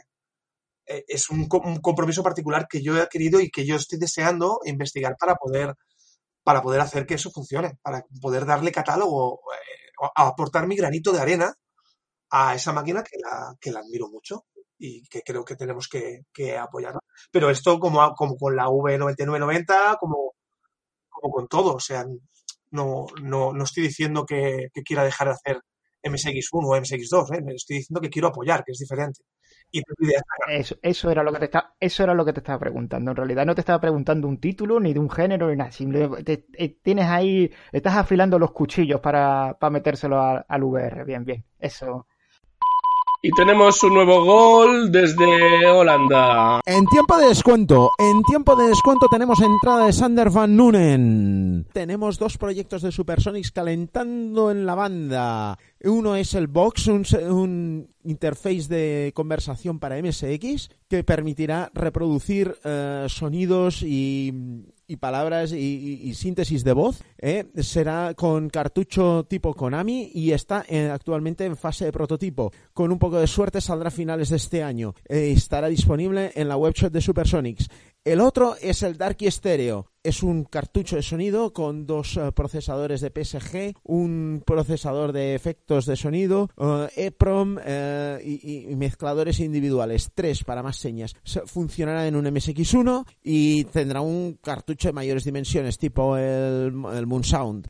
también está en fase de prototipo y están en um, proceso de revisión del, del PCB. Mm, con un poco de suerte lo tendremos después del verano. Este sí tiene precio, sería unos 150 euros, 149 para ser exactos, y las reservas también serán en la, eh, en la webshop de Supersonics, que es, es shop.supersonics.com. Y ahora pasamos a las declaraciones de Sander Van Nunen, el capi de Supersonics. Adelante, Sander. We had an idea in our head for a long time. And it was to also build a speech interface device for MSX computers. So now we have uh, the first uh, prototypes. It's very nice. Llevábamos June de Junsoft y yo en la cabeza durante algún tiempo la idea de hacer un dispositivo de voz para los MSX y ya tenemos los primeros prototipos. Está muy bien. And you know, with Supersonics, we're always busy with taking audio uh, to the next level. Eh, ya sabéis que Supersonics estamos siempre trabajando en llevar el audio al siguiente nivel. Uh, one of the projects, of course, that we've been working on also is Darky. We are now busy with uh, revision 2.1, and it's a stereo EPG card for M6, and uh, we hope to release this later this year. Uno de los proyectos en los que, por supuesto, estamos trabajando es Darky. Estamos trabajando en la revisión 2.1 y en la tarjeta estéreo de EPSG con efectos FX. Queremos lanzarlo durante este año. But anyway, back to uh, to our speech interface, codename Fox. We want to make it so that you can also use it in tracker programs.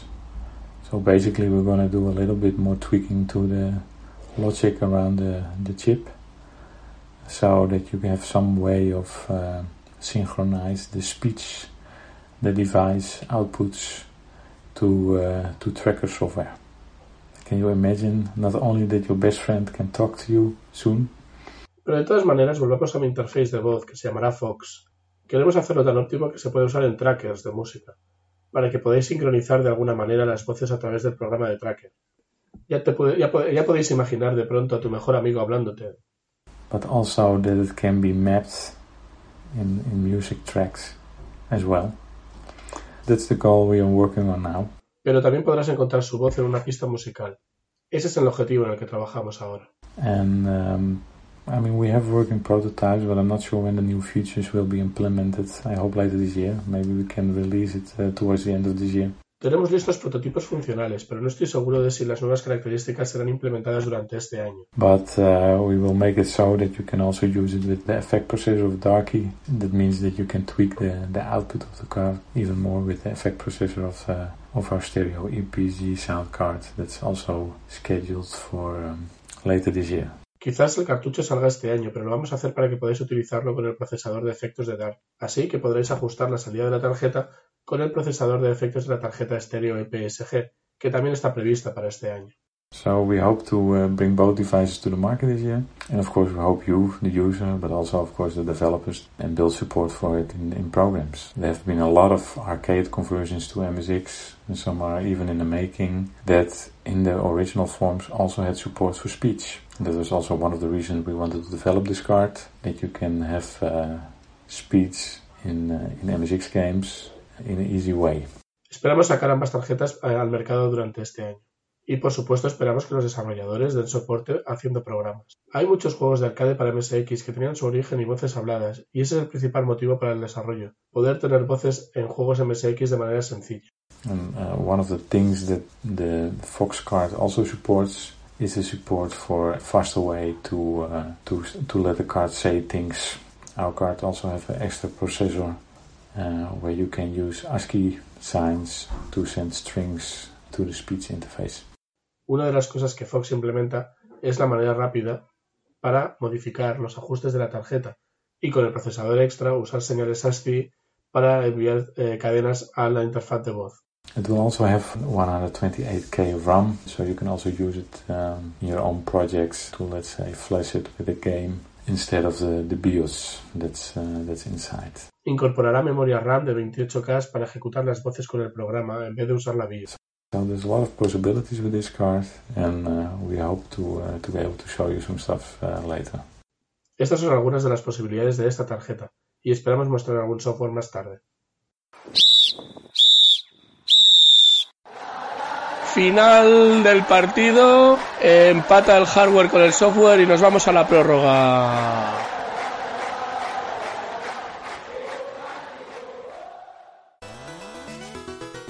¿Con qué estás jugando? No estoy jugando, estoy programando con mi viejo MSX. Anda, eso es como el Spectrum, ¿no? Vaya rollo, solo tiene juegos de cinta a cuatro colores. ¿Pero qué dices, pringao?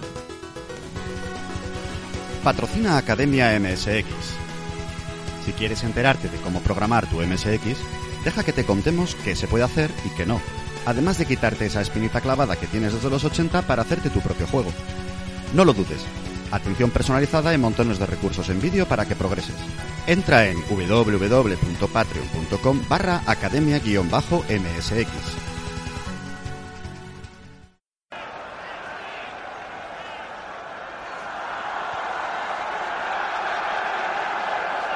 Empezamos ya con la prórroga y empezamos con muy buenas noticias desde el MSX.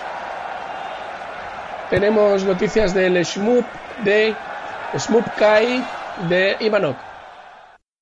Hola a todos, soy Imanok y voy a hablaros del estado del juego que llevo desarrollando desde hace ya algún tiempo, el Shmup Kai.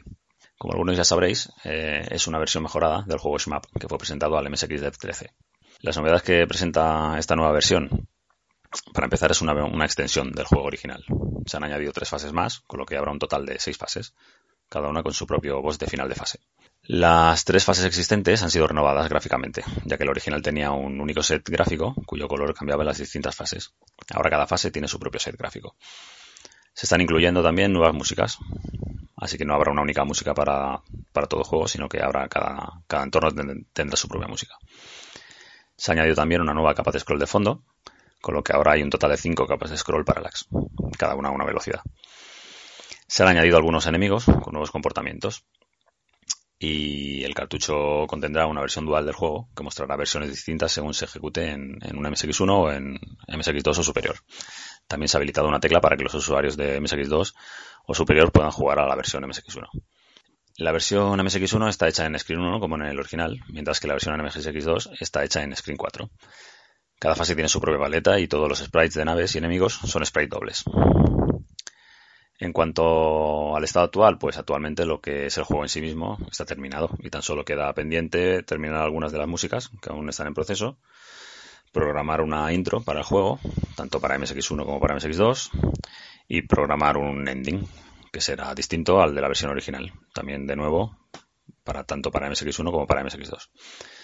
Aparte de esto, pues acabar de, terminar el packaging que, que estamos diseñando y ya estaría. En cuanto a los requisitos del juego, pues como ya he dicho, se, venderá en formato cartucho, un cartucho de 64K de ROM que incluye todo el juego comprimido y los requisitos de memoria son 16K de RAM. Utiliza sonido PSG como el original y la idea es venderlo a través de la MSX Cartridge Shop como el resto de mis juegos en cartucho.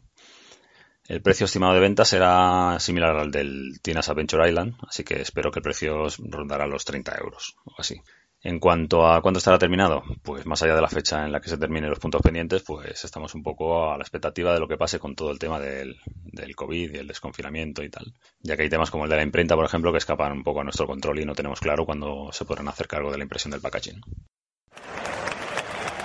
Tendremos el Shmup Kai de Imanok para MSX1 y MSX2 con chip de sonido PSG.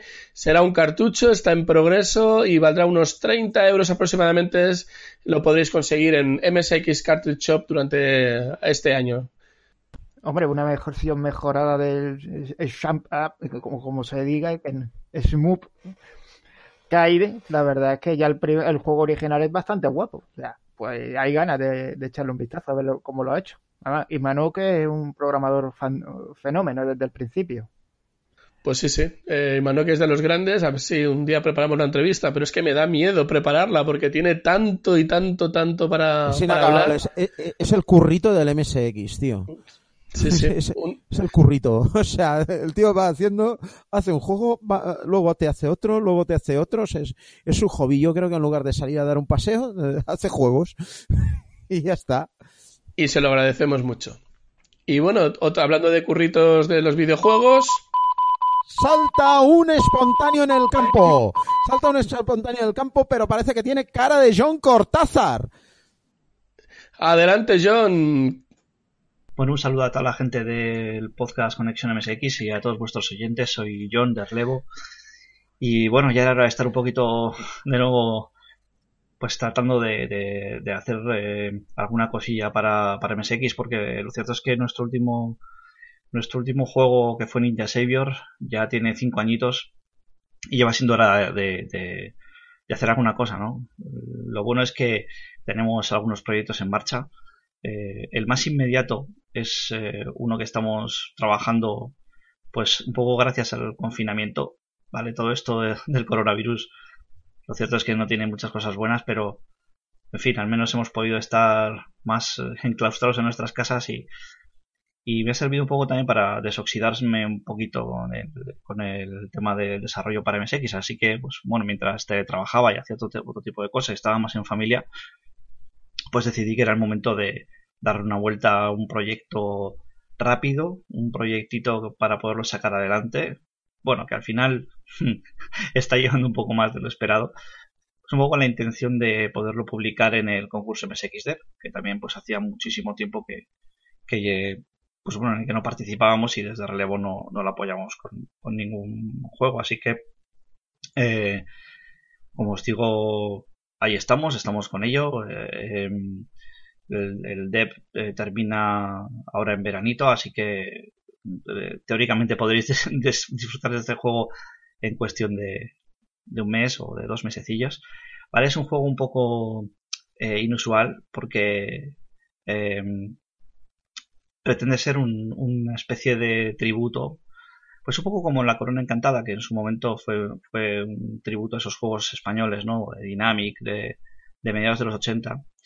Pues eh, la idea detrás de este pequeño proyecto para el MSXDev eh, va un poco en esa línea. Vuelve a ser un homenaje a otro tipo de, juegos que nosotros además los MSXeros conocemos y nos encantan.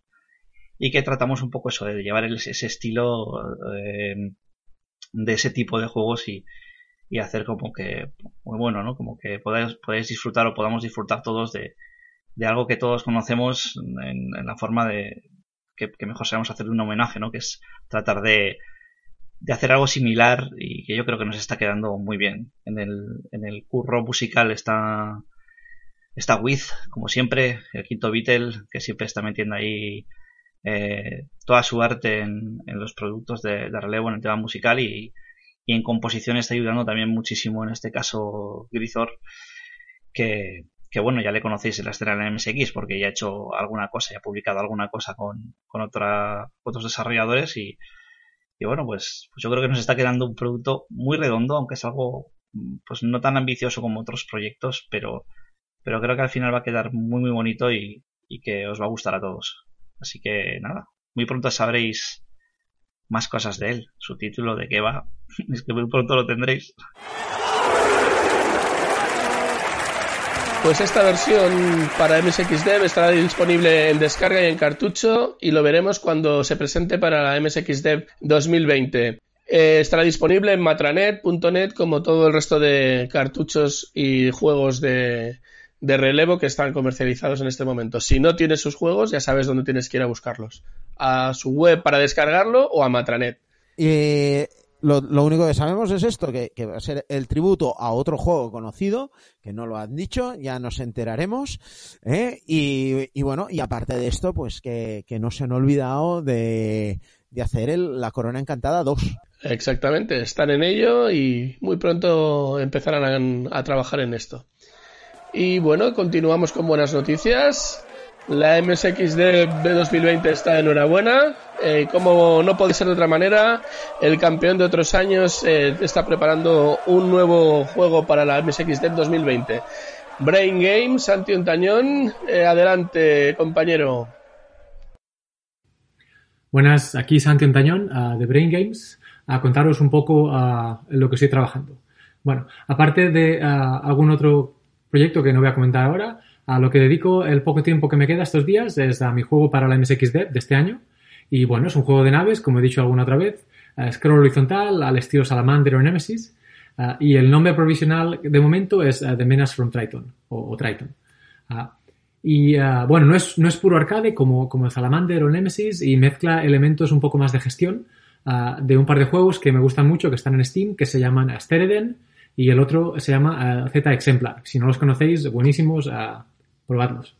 Y bueno, básicamente hay un minimapa, diferentes planetas, puedes escoger cuál quieres jugar el siguiente. Y bueno, cuando te pasas un nivel, pues acumulas créditos y puedes mejorar la nave, etc. el sistema de Power Up es, es, estilo Salamander, pero bueno, puedes ir mejorando con créditos. Y bueno, en eso estamos. Eh, todavía está un poco en bragas, solo tengo un nivel uh, y más o menos del minimapa y la parte donde se compran las mejoras, uh, pero todavía ni bosses ni nada. O sea que, bueno, mucho, mucho trabajo por delante todavía. Venga, saludos. Pues así es, tenemos un nuevo juego para la próxima MSXD, bueno, para la MSXD actual, un juego para MSX1 con 16K, eh, sonido PSG. Será un cartucho de 48K y bueno, no se sabe nada más sobre él, que está como lo que nos ha comentado, eh, está más o menos al 50%. A ver con qué nos sorprende. Sí, porque cada juego que hace es diferente de, del anterior. Es algo que, que tiene Brain Games. Este, a este hombre yo le tengo confianza, la verdad que sí. Que saca cosas muy guapas. ¿Gol o no es gol? Atención, Carambalán Studios, eh, ¿qué nos tienes que anunciar?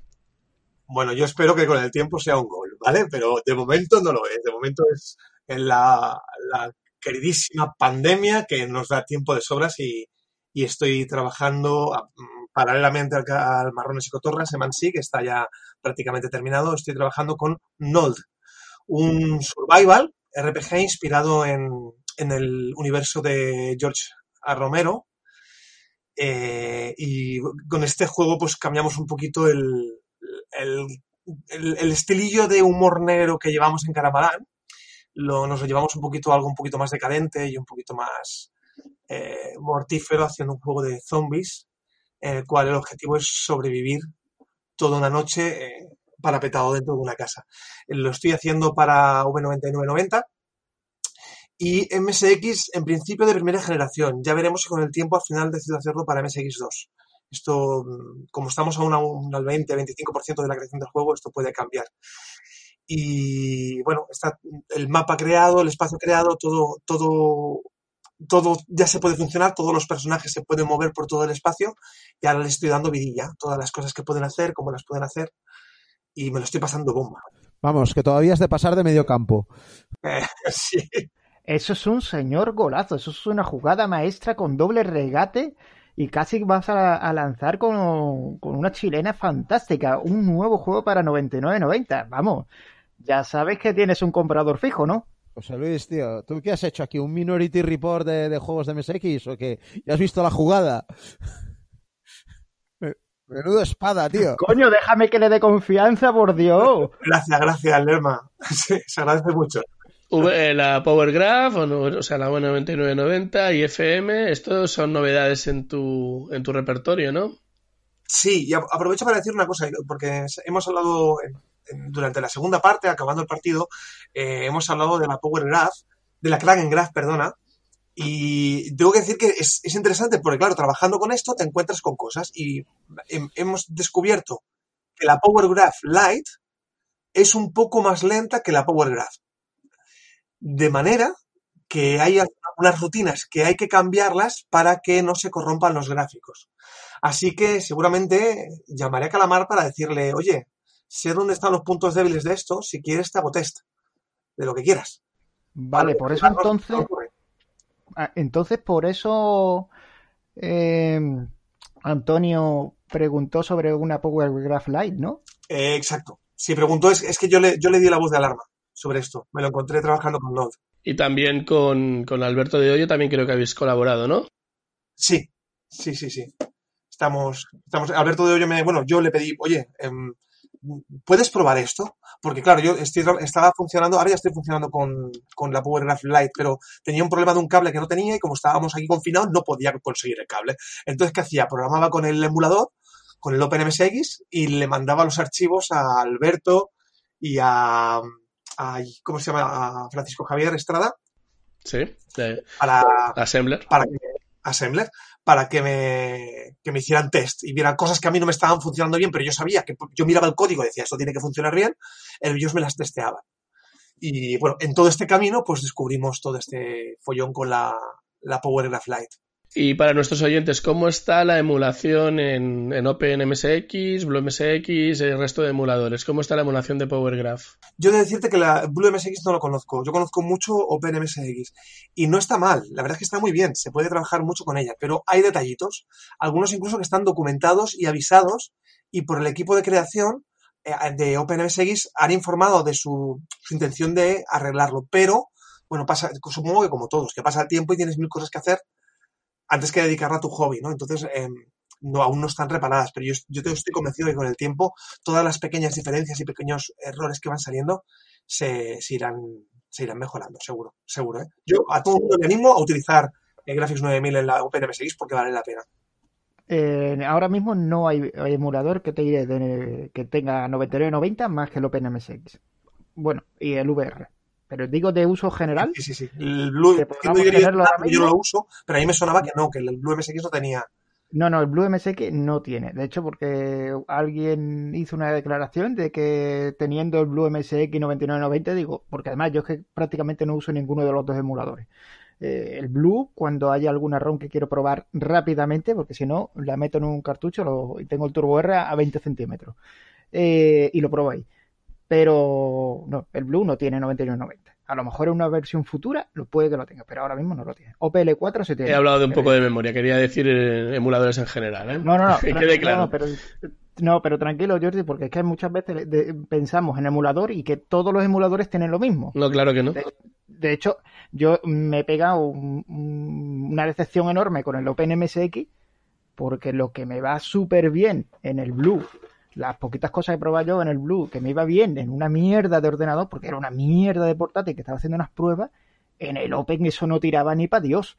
Digo, "Pues, pero ¿qué, ¿qué pasa con este emulador? Y que pide un ordenador enorme, tío, es inmenso, macho. Pero bueno, por lo demás, ahí estamos. Es lo que pasa por usar emuladores. La máquina, la máquina. Y el, el juego que hará el señor Benjamín es en 3D, ¿no?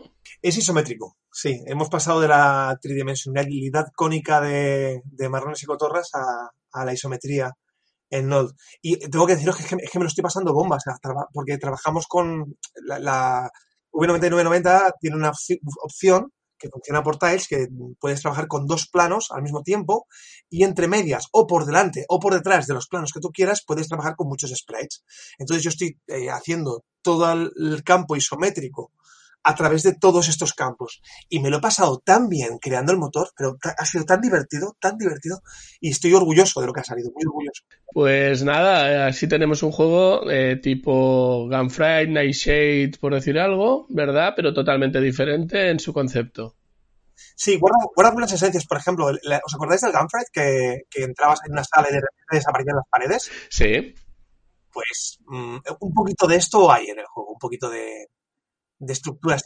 Es quiero decir que no es un juego tipo Head Over Hills, Batman o Abadía del Crimen, sino que más bien tiramos a un mundo más abierto. Sí, sí, Yo- y con lo Tú habías dicho, habías dicho isométrico, la primera, el primer juego que me, vino a la cabe- me ha venido a la cabeza es el Broken Sword. El Broken Sword y el Diablo. Los, todos estos dos juegos, digo, a lo mejor algo de ese estilo para el 99-90 y... Uf. Hostia la baba. Anda que no pides, Hostia la baba. Yo, a ver, yo pediré gratis, ¿no? Sí, ya, tío. Pues venga, para el siguiente. Mira, igual hay alguien por aquí que ha acabado su proyecto y está, está a punto. Pues hablábamos de Antonio Javier Estrada y tenemos por fin gol en el Z80. El Z80 empata con el R800 en el partido que jugaban Ghost and Goblins contra Ghost and Goblins. en el juego ese del caballero, hombre, no, el juego ese del caballero que va a rescatar a la princesa en un mundo de zombies y, y todo eso. Bueno, un homenaje a Ghost and Goblins eh, para MSX que lo podremos disfrutar en Turbo R o cualquier otro modelo de MSX, un MSX1, MSX2, MSX2 Plus, siempre que tengamos la Power Graph. Este es un juego muy esperado. Hace dos años que estaba ya acabado para Turbo R. Y bueno, Antonio Javier nos explica, bueno, alias Assembler, nos explica un poco. Ya por fin hemos acabado el Ghost Goblin para MSX con el VDP V9990. No, en realidad hace ya un par de años que lo acabé, la versión para Turbo R, para el procesador R800. Pero había gente que decía que ese se podía hacer para que funcionara en un MSX normal, en un Z80. Y empecé a optimizar a ver si era capaz de hacerlo funcionar. Al principio, obviamente, como no se tuvo en cuenta esa posibilidad, iba, no es que fuera un justo, es que no iba. Tardaba como tres frames o así en, en dibujar cada pantalla, entonces el juego iba ralentizado. En principio planteé tres versiones, una para R800 con la velocidad normal, otro para ir a 60 frames por segundo y otro en caso un extremo de que no pudiera optimizar lo suficiente que fuera 30 frames por segundo. Pero implicaba tener diferentes versiones, diferentes temporizadores para los enemigos, los movimientos al final me terminé centrando en el de 60 frames. Empecé a optimizar y una de las cosas que más tardaba era dibujar el scroll. La rutina no estaba muy optimizada y para aliviar un poco al procesador lo que hice fue pasar de dos planos, para el Ghost Goblin lo que he hecho es utilizar los dos planos a la vez para tener el doble de colores. Como en el original solo tiene un plano, pues me aproveché de eso y entonces utilizo eso para tener hasta 31 colores en cada pantalla. Para que vaya más despejado el Z80, lo que he hecho es, en esos casos, una nueva versión de mapa en la que solo utilizo un plano con solo 16 colores. No se nota la diferencia. Quizá en la fase 2, que es donde hay mucha más variedad de color, se nota un poco, pero tampoco es un cambio muy desagradable. Inicialmente el juego estaba pensado para trabajar con Turbo R, que tiene 256K de memoria mínimo, y no me preocupé. Necesitaba memoria, pues simplemente utilicé la que había. Los mapas iban comprimidos en ROM y se comprimían en RAM. En la versión de Z80, mm, para no tener que uh, requerir tanta memoria, lo que he hecho es utilizar directamente los mapas en ROM. Me ahorro la memoria que hacía falta para descomprimir esos mapas y aparte el tiempo que tardaba en descomprimir eso entre fase y fase. Al final he ajustado el juego para que solo necesite, en el caso del Z80, 16K de memoria. En el caso del Turbo R sí necesita 256 porque Turbo R para poder utilizar la velocidad del R800 necesita que el juego esté cargado en RAM. Todavía hay gente que, pregunta que si el juego puede trabajar en un MSX1 o un MSX2 y efectivamente sí puede. Puede porque lo único que necesitamos es el Z80 y 16K de memoria. Pero siempre se va a necesitar el VDP, el V9990, el que lleva la GFX 9000, el Power Graph, la Kraken o la GFX 9. El juego ya está listo. Estamos arreglando fallillos que, que se ven, ajustando un poquillo la, la jugabilidad y estoy mirando el tema del, de imprenta. Cuando tenga eso listo ya sería encargar el tema de los cartuchos. Por cierto, el cartucho es un, es un cartucho en el que se utilizan 2 megas de memoria y tiene SCC integrado, que la música va con SCC y los sonidos en PSG. Bueno, pues básicamente eso. Mm, Ya queda muy poco para que esté esto disponible y poder empezar a, a distribuirlo. Que parecía que no cuando empecé a, a tontear con la GFX sobre el 2013, sacando alguna que otra demo, algún que otro vídeo. Espero que en breve lo podáis tener para disfrutarlo y yo para poder ponerme con, con otro proyecto.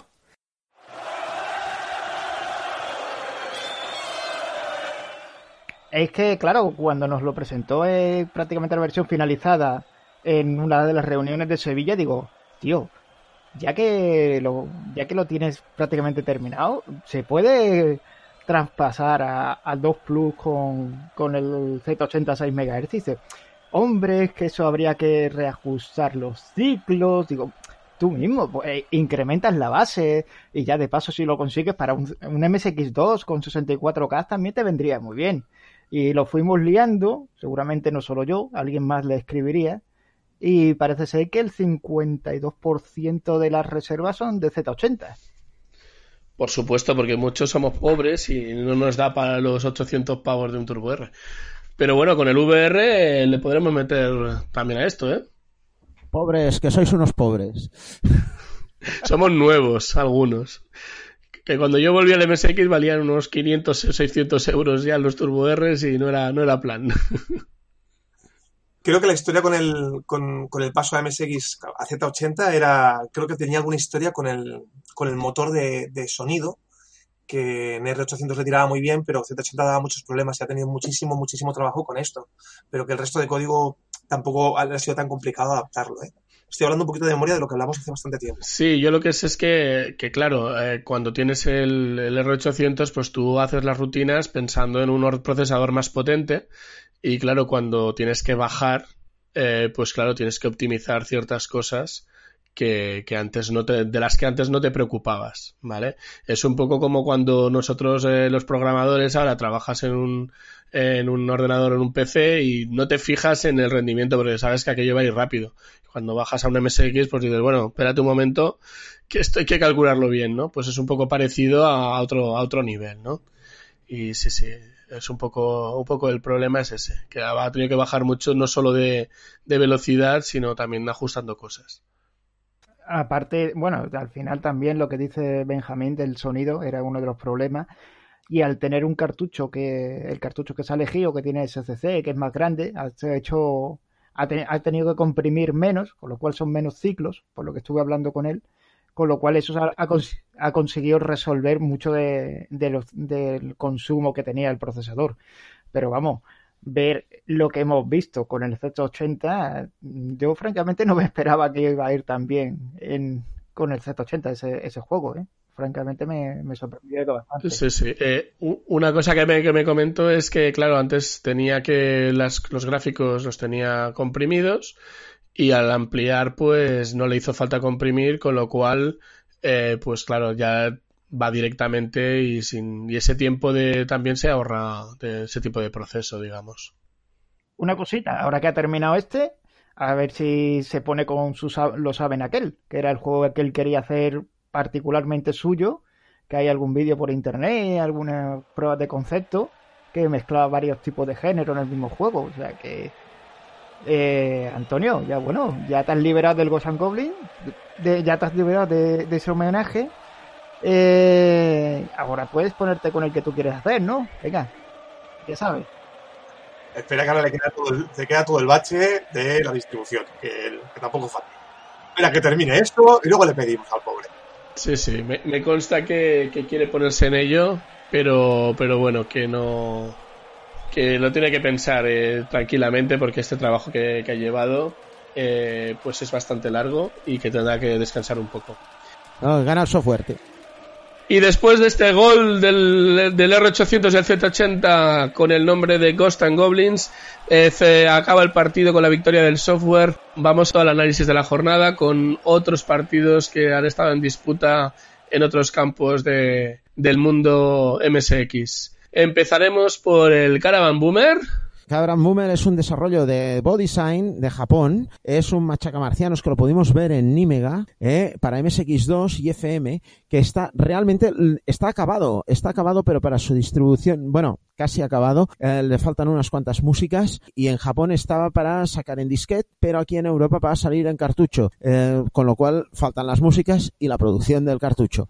Se espera que salga este año. Está, bien, a ver, no tiene gráficos espectaculares, no, me, no es el tipo de gráficos que me gustan, pero, pero el, eh, eh, o sea, se, estaba haciendo como un concurso allí con, con, con este juego y, y, a la gente le gustaba. O sea, de hecho fue una de las sensaciones del momento junto con el Brunilda y con el Project Deva. Bueno, ahora Angelic Warrior Deva. O sea, eran, eran las estrellas de la, de la jornada allí en Holanda. Es un juego para MSX2 con FM y bueno, a ver si lo podemos lo, tener durante este año como prometen. Amén. Y bueno, Jamque y Fardacho Digital eh, tienen una aventura point and click para MSX2 que está en desarrollo. La presentaron en la RU de Barcelona cuando todavía nos veíamos y nos saludábamos y nos dábamos achuchones en persona y tal. Y podíamos ir a comprar al súper sin guantes ni mascarillas. Y bueno, el proyecto sigue su curso y no tenemos eh, más noticias al respecto.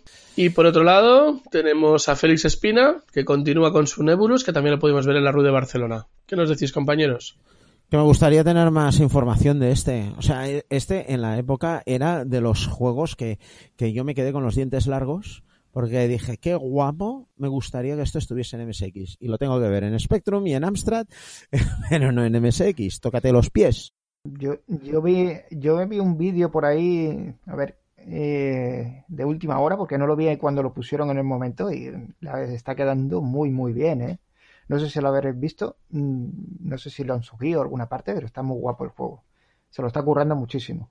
Y bueno, eh, tenemos también en el Secreto de los Cuatro Vientos. No me consta que haya noticias sobre, sobre este juego. Esperamos que lo puedan acabar. Eh, porque un, un RPG más para, para MSX que esperamos que salga muy pronto. A ver, en un mundo de retrojue eh, en un mundo de retrojuegos um, salió apareció Oscar uh, diciendo que el, proyecto seguía para adelante. ¿eh? O sea, que el, proyecto no estaba parado. Mm, alguien ha hablado de rumores de que estaba parado. Mm, yo, a ver, yo nunca los he oído, pero vale. Pero el, el proyecto hasta donde se sabe sigue, sigue adelante, sigue su curso. La música será Monsound y FM, eh, bueno, FM estéreo. Y, y, en fin, y ya veremos si sale 2020, si sale 2021. Y tenemos que aprovechar para comentar que Salguero tiene un nuevo juego en proyecto y un concurso que anunciaremos después de, de lo que Salguero nos comente, lo que tienes que comentarnos. Adelante, Salguero. Otra vez, el pesado de turno está aquí. Physical Dream, Salguero.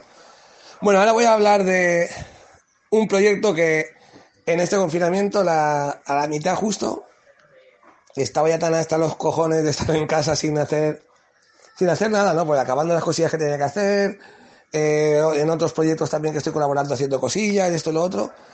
Y estaba desesperado que quería hacer algo nuevo, algo nuevo, algo nuevo. Y me metí otra vez en algo nuevo. Y bueno, solo puedo decir desde aquí, pues que es rollo Kings Valley, poco eh, también Comic Bakery con un puntillo de Back to the Future, pues lo metemos en una licuadora y sale una cosilla como lo que lo que estoy haciendo ahora entre manos. Así mucha gente cercana pues la ha podido probar, me ha dado el visto bueno, así que todo lo que voy haciendo que son pruebas, por esto sí que sigo un poquillo adelante. Porque hay muchas cosas que sí que pues se quedan en, en como curiosidad o como prueba, pues esto sí que me anima un poquillo y, y sigue adelante. Y bueno, queremos anunciar también que Physical Dreams va a sortear un ejemplar de Paco el Bombas eh, entre todos aquellos que reserven su juego gelatino. Eh, va a asignar un número a cada reserva y cuando por fin de finalizado el, el proceso de, del el periodo de reservas anunciaremos en redes sociales del, de, de, Conexión MSX, eh, Facebook, Twitter y el canal de Telegram eh, la manera por la que resolveremos el sorteo, ¿de acuerdo? Entonces Physical Dreams eh, a, también hará otro sorteo en MSX Blog en una emisión en directo que harán próximamente. Bueno, pues continuamos con más noticias. Eh, Retroforce, ¿qué nos cuentas de Retroforce? Bueno, Retroforce sigue adelante con el Custom MSX, no sabemos el estado, lo que sí sabemos es que el proyecto este sigue, sigue adelante, no se han olvidado de él y que están también haciendo alguna pieza de software del que no tenemos detalles y del que no quieren soltar prenda. Eh, Nobuaki Washio, desde Japón. También conocido como Ghost o GW Workshop. Eh, eh, este es un habitual en las MSXDev y, se- y si tenéis Twitter seguro que habéis podido ver cómo están los avances del, del programa que está haciendo. Se llama Gojo Ohashi y es algo así como un juego de samuráis con unos pedazo bloques gigantescos. y, y- y no sé, o sea, me parece que es de MSX2, pero no podría jurarlo. ¿Este es el que sale por ahí en el Twitter con unos que usa un Screen 3 o algo así? Es un juego en Screen 3. Qué guapo. Súper friki. Sí, sí, no, o sea, es, este es otro es- este es otro personaje especial que, que, mm, como otros tantos da el MSX, que, que, que hace, hace unos proyectos eh, realmente, hace el juego que le da la gana hacer. O sea, que los gráficos no son los mejores, se la bufa. No es que, no es que el tío no dé más, es que, es que yo sospecho que es que los quiere hacer así. Que es que, que, que es que el tío de- decide que ha de tener esa pinta. Un me apetece. Sí, sí. Eh, esos son, esos son, so- es el típico software que va después de seis cervezas. Las- y ya la séptima se pone a programar. Pues eh, yo daría cervezas a todos los programadores, ¿eh? Lo Anda que no, anda que no. Conmigo no vas a ninguna parte, porque yo, yo soy de Coca-Cola cero de vainilla, así que... Vale, perdemos la conexión con Jordi, señores, no... Eso no, eso No hay más que discutir. Nada más, ya he sentenciado. y bueno, y continuamos con Xavi Rompe, que está preparando una nueva tirada de Rookie Drives. Está esperando las placas, pero claro, ya sabemos cómo está todo el tema. Y sobre el XS Wi-Fi, el Wi-Fi para MSX, pues que sigue trabajando. Lo está probando con MSX Hub, Telnets, eh, Ops FTP, bueno, de todo. Hoy creo que ponía alguna actualización en el Twitter. Creo que de, de hoy, hoy, ¿eh? O sea que... que- que- Hoy domingo, que estamos grabando. Sí. Domingo 10 de mayo.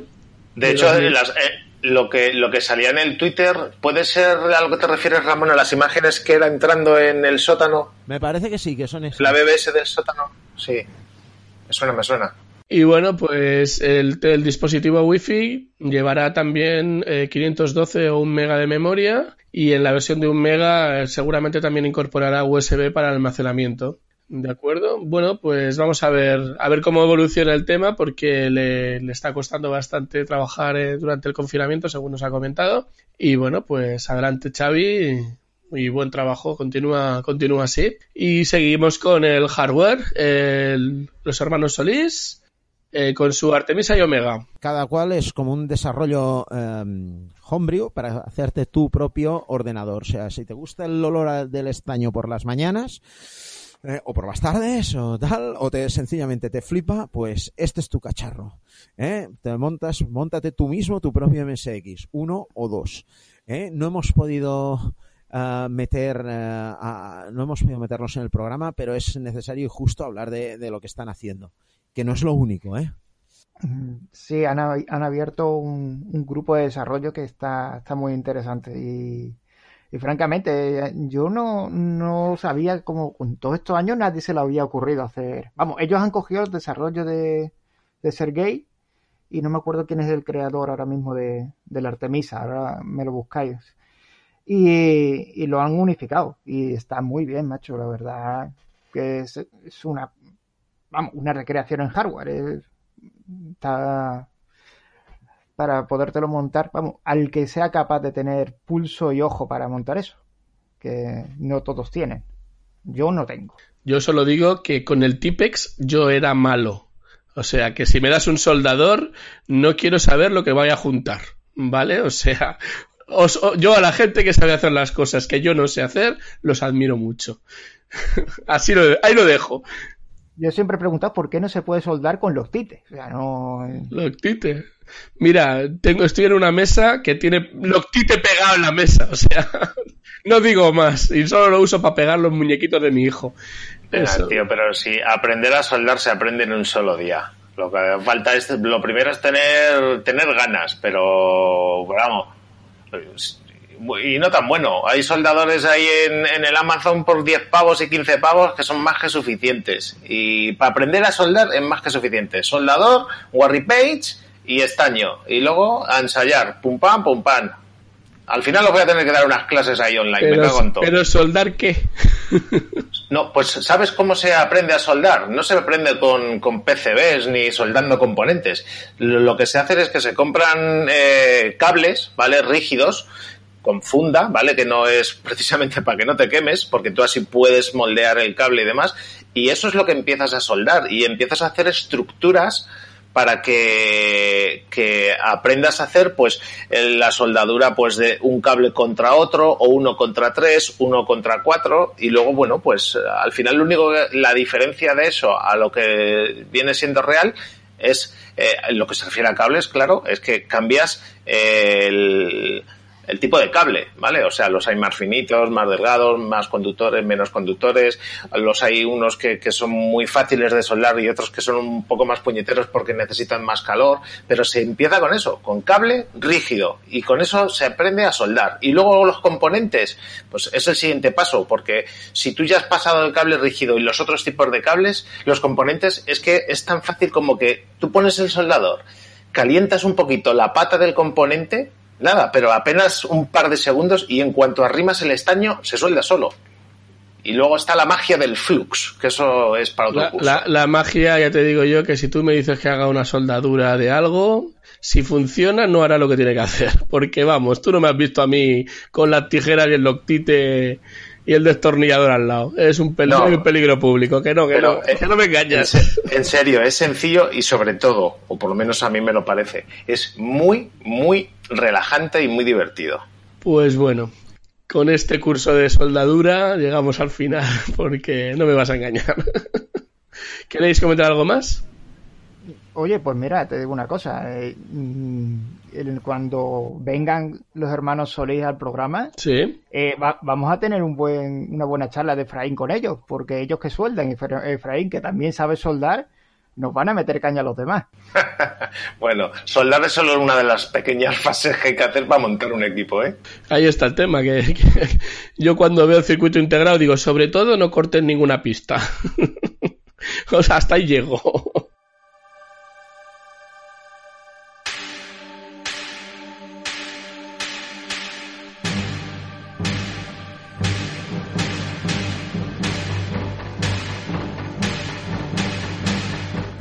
Venga, pues nada, partidazo en la escena MSX. Hemos, hemos, disfrutado de una jornada espectacular. El MSX está más vivo que nunca.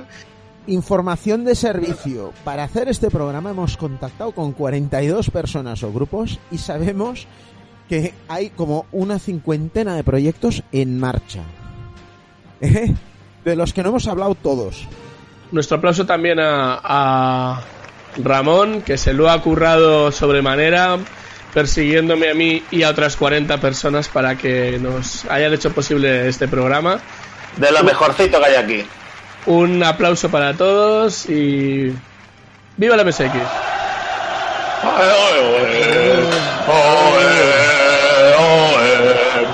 Espero que os lo hayáis pasado en grande. ¿Eh? Es un programa que pensaba que iba a ser fácil y una mierda, no ha sido nada fácil. Y espérate que ahora empieza el montaje. Ríete tú de El los soldadores. montaje. Ríete tú del soldador. Una mierda el soldador a- al lado de eso.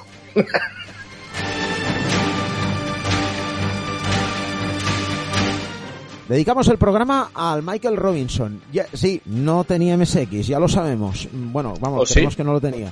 Igual tenía un BBC Micro, un Oric, que es lo que se estilaba por allí. Es igual, o igual lo chutaba, es igual, pero era un, era un pedazo monstruo y caía bien a todo el mundo. Lo echaremos a faltar. Pues sí, la verdad es que sería el único amante de Spectrum que le dir- que diría lo bueno que es algo en MSX y viceversa. Así que un abrazo para la familia de Michael Robinson y para todo el mundo, porque realmente es alguien que se le va a echar a faltar. Un maestro de la comunicación y un gran futbolista también.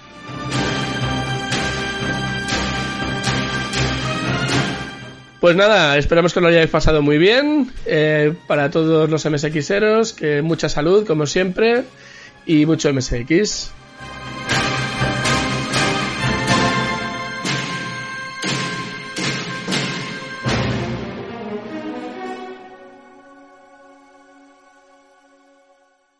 Conexión MSX.